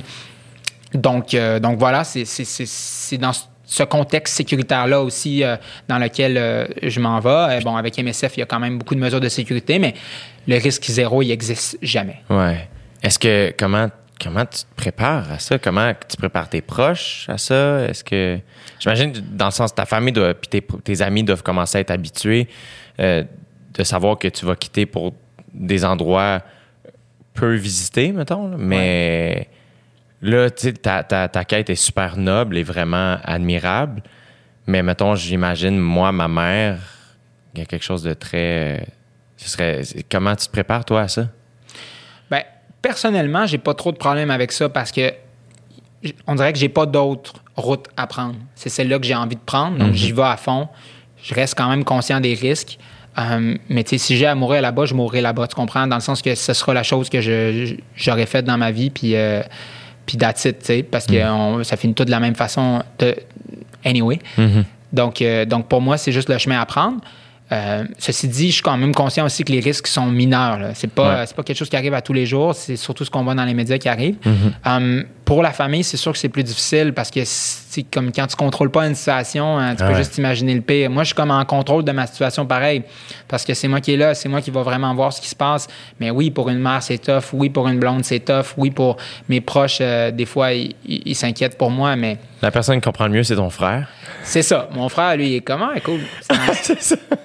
Non, mais c'est ça. Mais faut toujours, faut vraiment toujours faire attention. Faut pas banaliser ça non plus. Mais, Mais non. la ligne est mince entre bana- ne pas banaliser et ne pas faire peur aussi à tes, Ouais, à tes proches. Là, je trouve ça, des fois, je trouve ça un peu tough parce qu'il y a un vrai risque, mais beaucoup moins important que ce qu'on peut s'imaginer, même dans des endroits chauds comme le Niger. Mm-hmm. Mhm.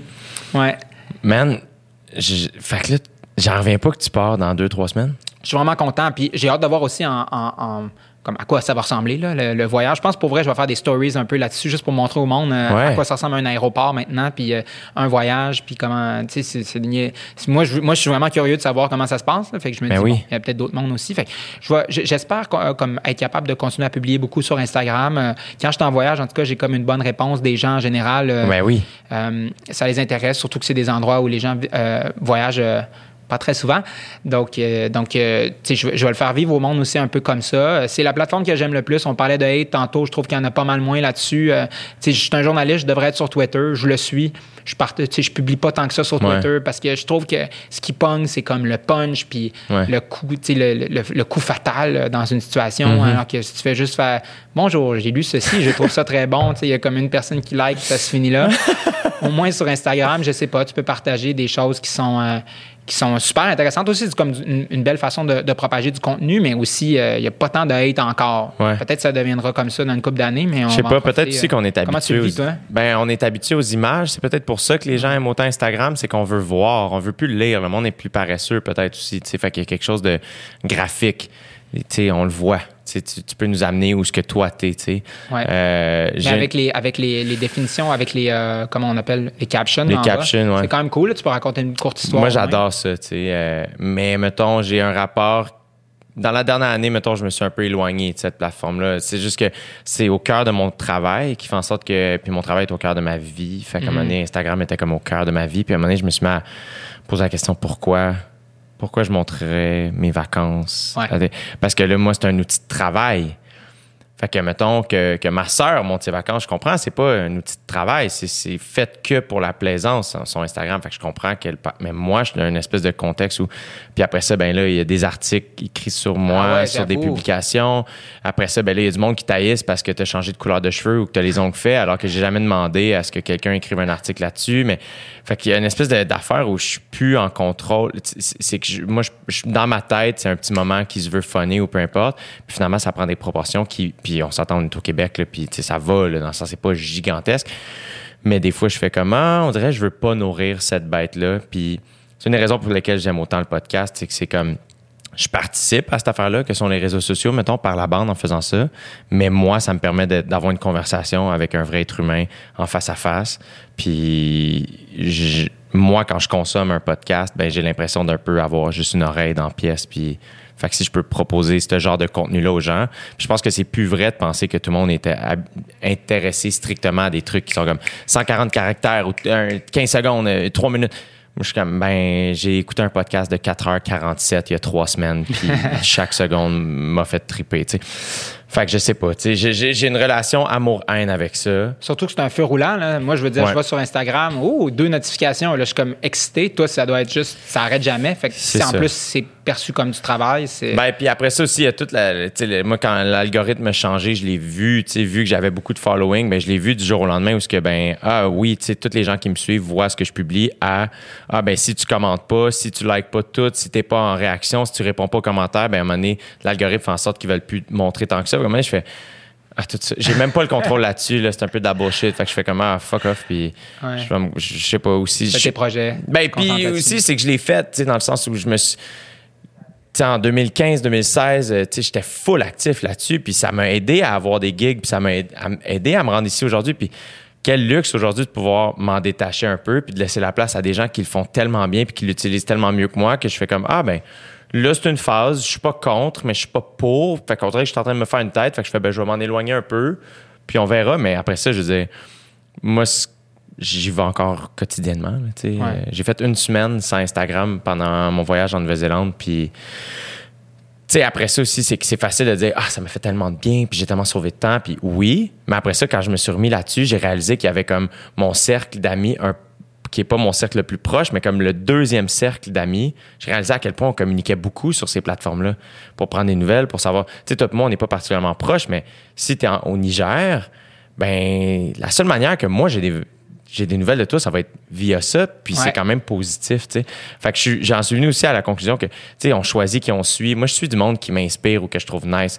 Je, je, je- je suis pas du tout un fan de, tu sais, suivre quelqu'un pour le hate ou, ah, regarde ça, non, puis... Fait que moi, je suis comme, tu sais, je suis des... des il y a un dude en Californie qui s'entraîne, puis je fais ses trainings, puis comme je suis Rogan, puis whatever. Là. Ouais. fait, que, fait que Jasmin Lavoie, ça, c'est ton hâte, Jasmin Lavoie. Ouais. Si jamais les gens veulent te suivre sur Instagram dans ton aventure. Ouais, je pense que euh, je vais, je vais essayer de mettre un peu de contenu là-dessus au moins euh, pendant mon voyage parce que c'est, je trouve que c'est ça. C'est la plus belle. La plus belle. voyons, vas-tu être capable de parler? la, plus, la plus belle plateforme Ouais. pour, euh, pour communiquer, je trouve, en voyage. Vraiment. Je sais pas. Je, je, je l'aime. Je l'aime du moins. Mais je Ouais. comprends aussi ton, ton, euh, tes préoccupations parce que ça devient aussi un, un espèce de plateforme où il y en a, là, je pense qu'on est rendu au point où les gens construisent leur identité en fonction de ça. Ouais. Ils vont définir des, des endroits où voyager ou des, des activités à faire en fonction de comme le contenu après qu'ils vont pouvoir partager en ligne. Ouais. Fucké, pareil, ça. Ouais, ouais. Hmm. Ouais. Mais je vois tout le beau de ça. Euh, Puis ça m'a amené plein de belles affaires. Mais là, on dirait que j'essaye vraiment de me. Tu sais, comme, hey man, une belle soirée où il y a. Tu sais, pas de story euh, ou rien. C'est fucking nice aussi, il y a quelque chose de comme. Hey, drop ça puis sois là. là. J'aime ça quand mon sel est dans une autre pièce. J'aime ça, ça me fait du bien puis c'est correct. Tu sais, fait que. Après ça, encore une fois, c'est peut-être facile, entre gros guillemets, au niveau auquel je suis rendu, mettons. Fait que. Puis c'est facile à dire quand t'es là, les followers. Tu sais, il y a ça aussi, là. C'est comme moi qui dis que je suis contre les gars-là, mais que j'ai des nominations. C'est facile de, de- de dire Ah ouais, j'ai pas besoin d'être, connu pour être heureux quand tu l'es, tu sais. Fait que je sais pas exactement, mais on dirait que je veux juste m'assurer de garder le nord puis de m'en aller à la bonne place, tu sais. Tu commences bientôt, OD, ou... hein? Euh, techniquement, quand ça, ça va rentrer en. Quand, ça, je, quand je vais publier le podcast, je pense que ça va commencer. On, on entre en onde techniquement le 14 septembre, puis le tapis rouge est le 20. Là, tu vas t'assurer de débloquer la géolocalisation au Niger pour être sûr que le contenu soit partagé au moins pour les gens au Niger qui ont envie d'écouter OD. Eh, je vais essayer. Ouais, Je vais pense que ça essayer. la base, Jay, je pense. Sinon, que- je peux. Ben, prends-toi un VPN. ça s'arrange. Non, non, mais c'est ça, je vais l'écouter en plus parce que c'est divertissant. Sociologiquement, c'est, je trouve ça Fascinant. tellement intéressant. Ouais, fascinant Les quand même. personnages, comment ils vivent. Puis... Puis c'est juste, peu importe c'est qui, là, tu sais, c'est juste l'idée de vivre euh, pogné, exclu du reste du monde. On parlait des réseaux sociaux en dehors de ça pendant tellement longtemps. Ouais. Oui. Je suis sûr que tu as eu toutes ces discussions-là Ouais. avant, là, mais. euh, Mais man, on en reparlera. euh, Pour Ouais. vrai, j'ai déjà hâte. euh, En fait, j'ai pas hâte que tu reviennes pour toi. J'ai hâte que tu arrives là-bas puis que tu vives ce moment-là. À la seconde où tu reviens, au moment où tu as envie, tu reviendras ici puis tu nous raconteras ce que tu as vécu. C'est quasiment un rendez-vous annuel. J'étais Ouais. venu l'année passée, Ouais. pas mal à la même date. Ouais. Mais merci vraiment d'avoir pris le temps. T'es fascinant, mon gars. J'a- j'a- J'adore parler avec toi. Vraiment, vraiment. Merci, Jay. C'est vraiment un plaisir partagé. Puis bonne chance. Salut, man. Salut.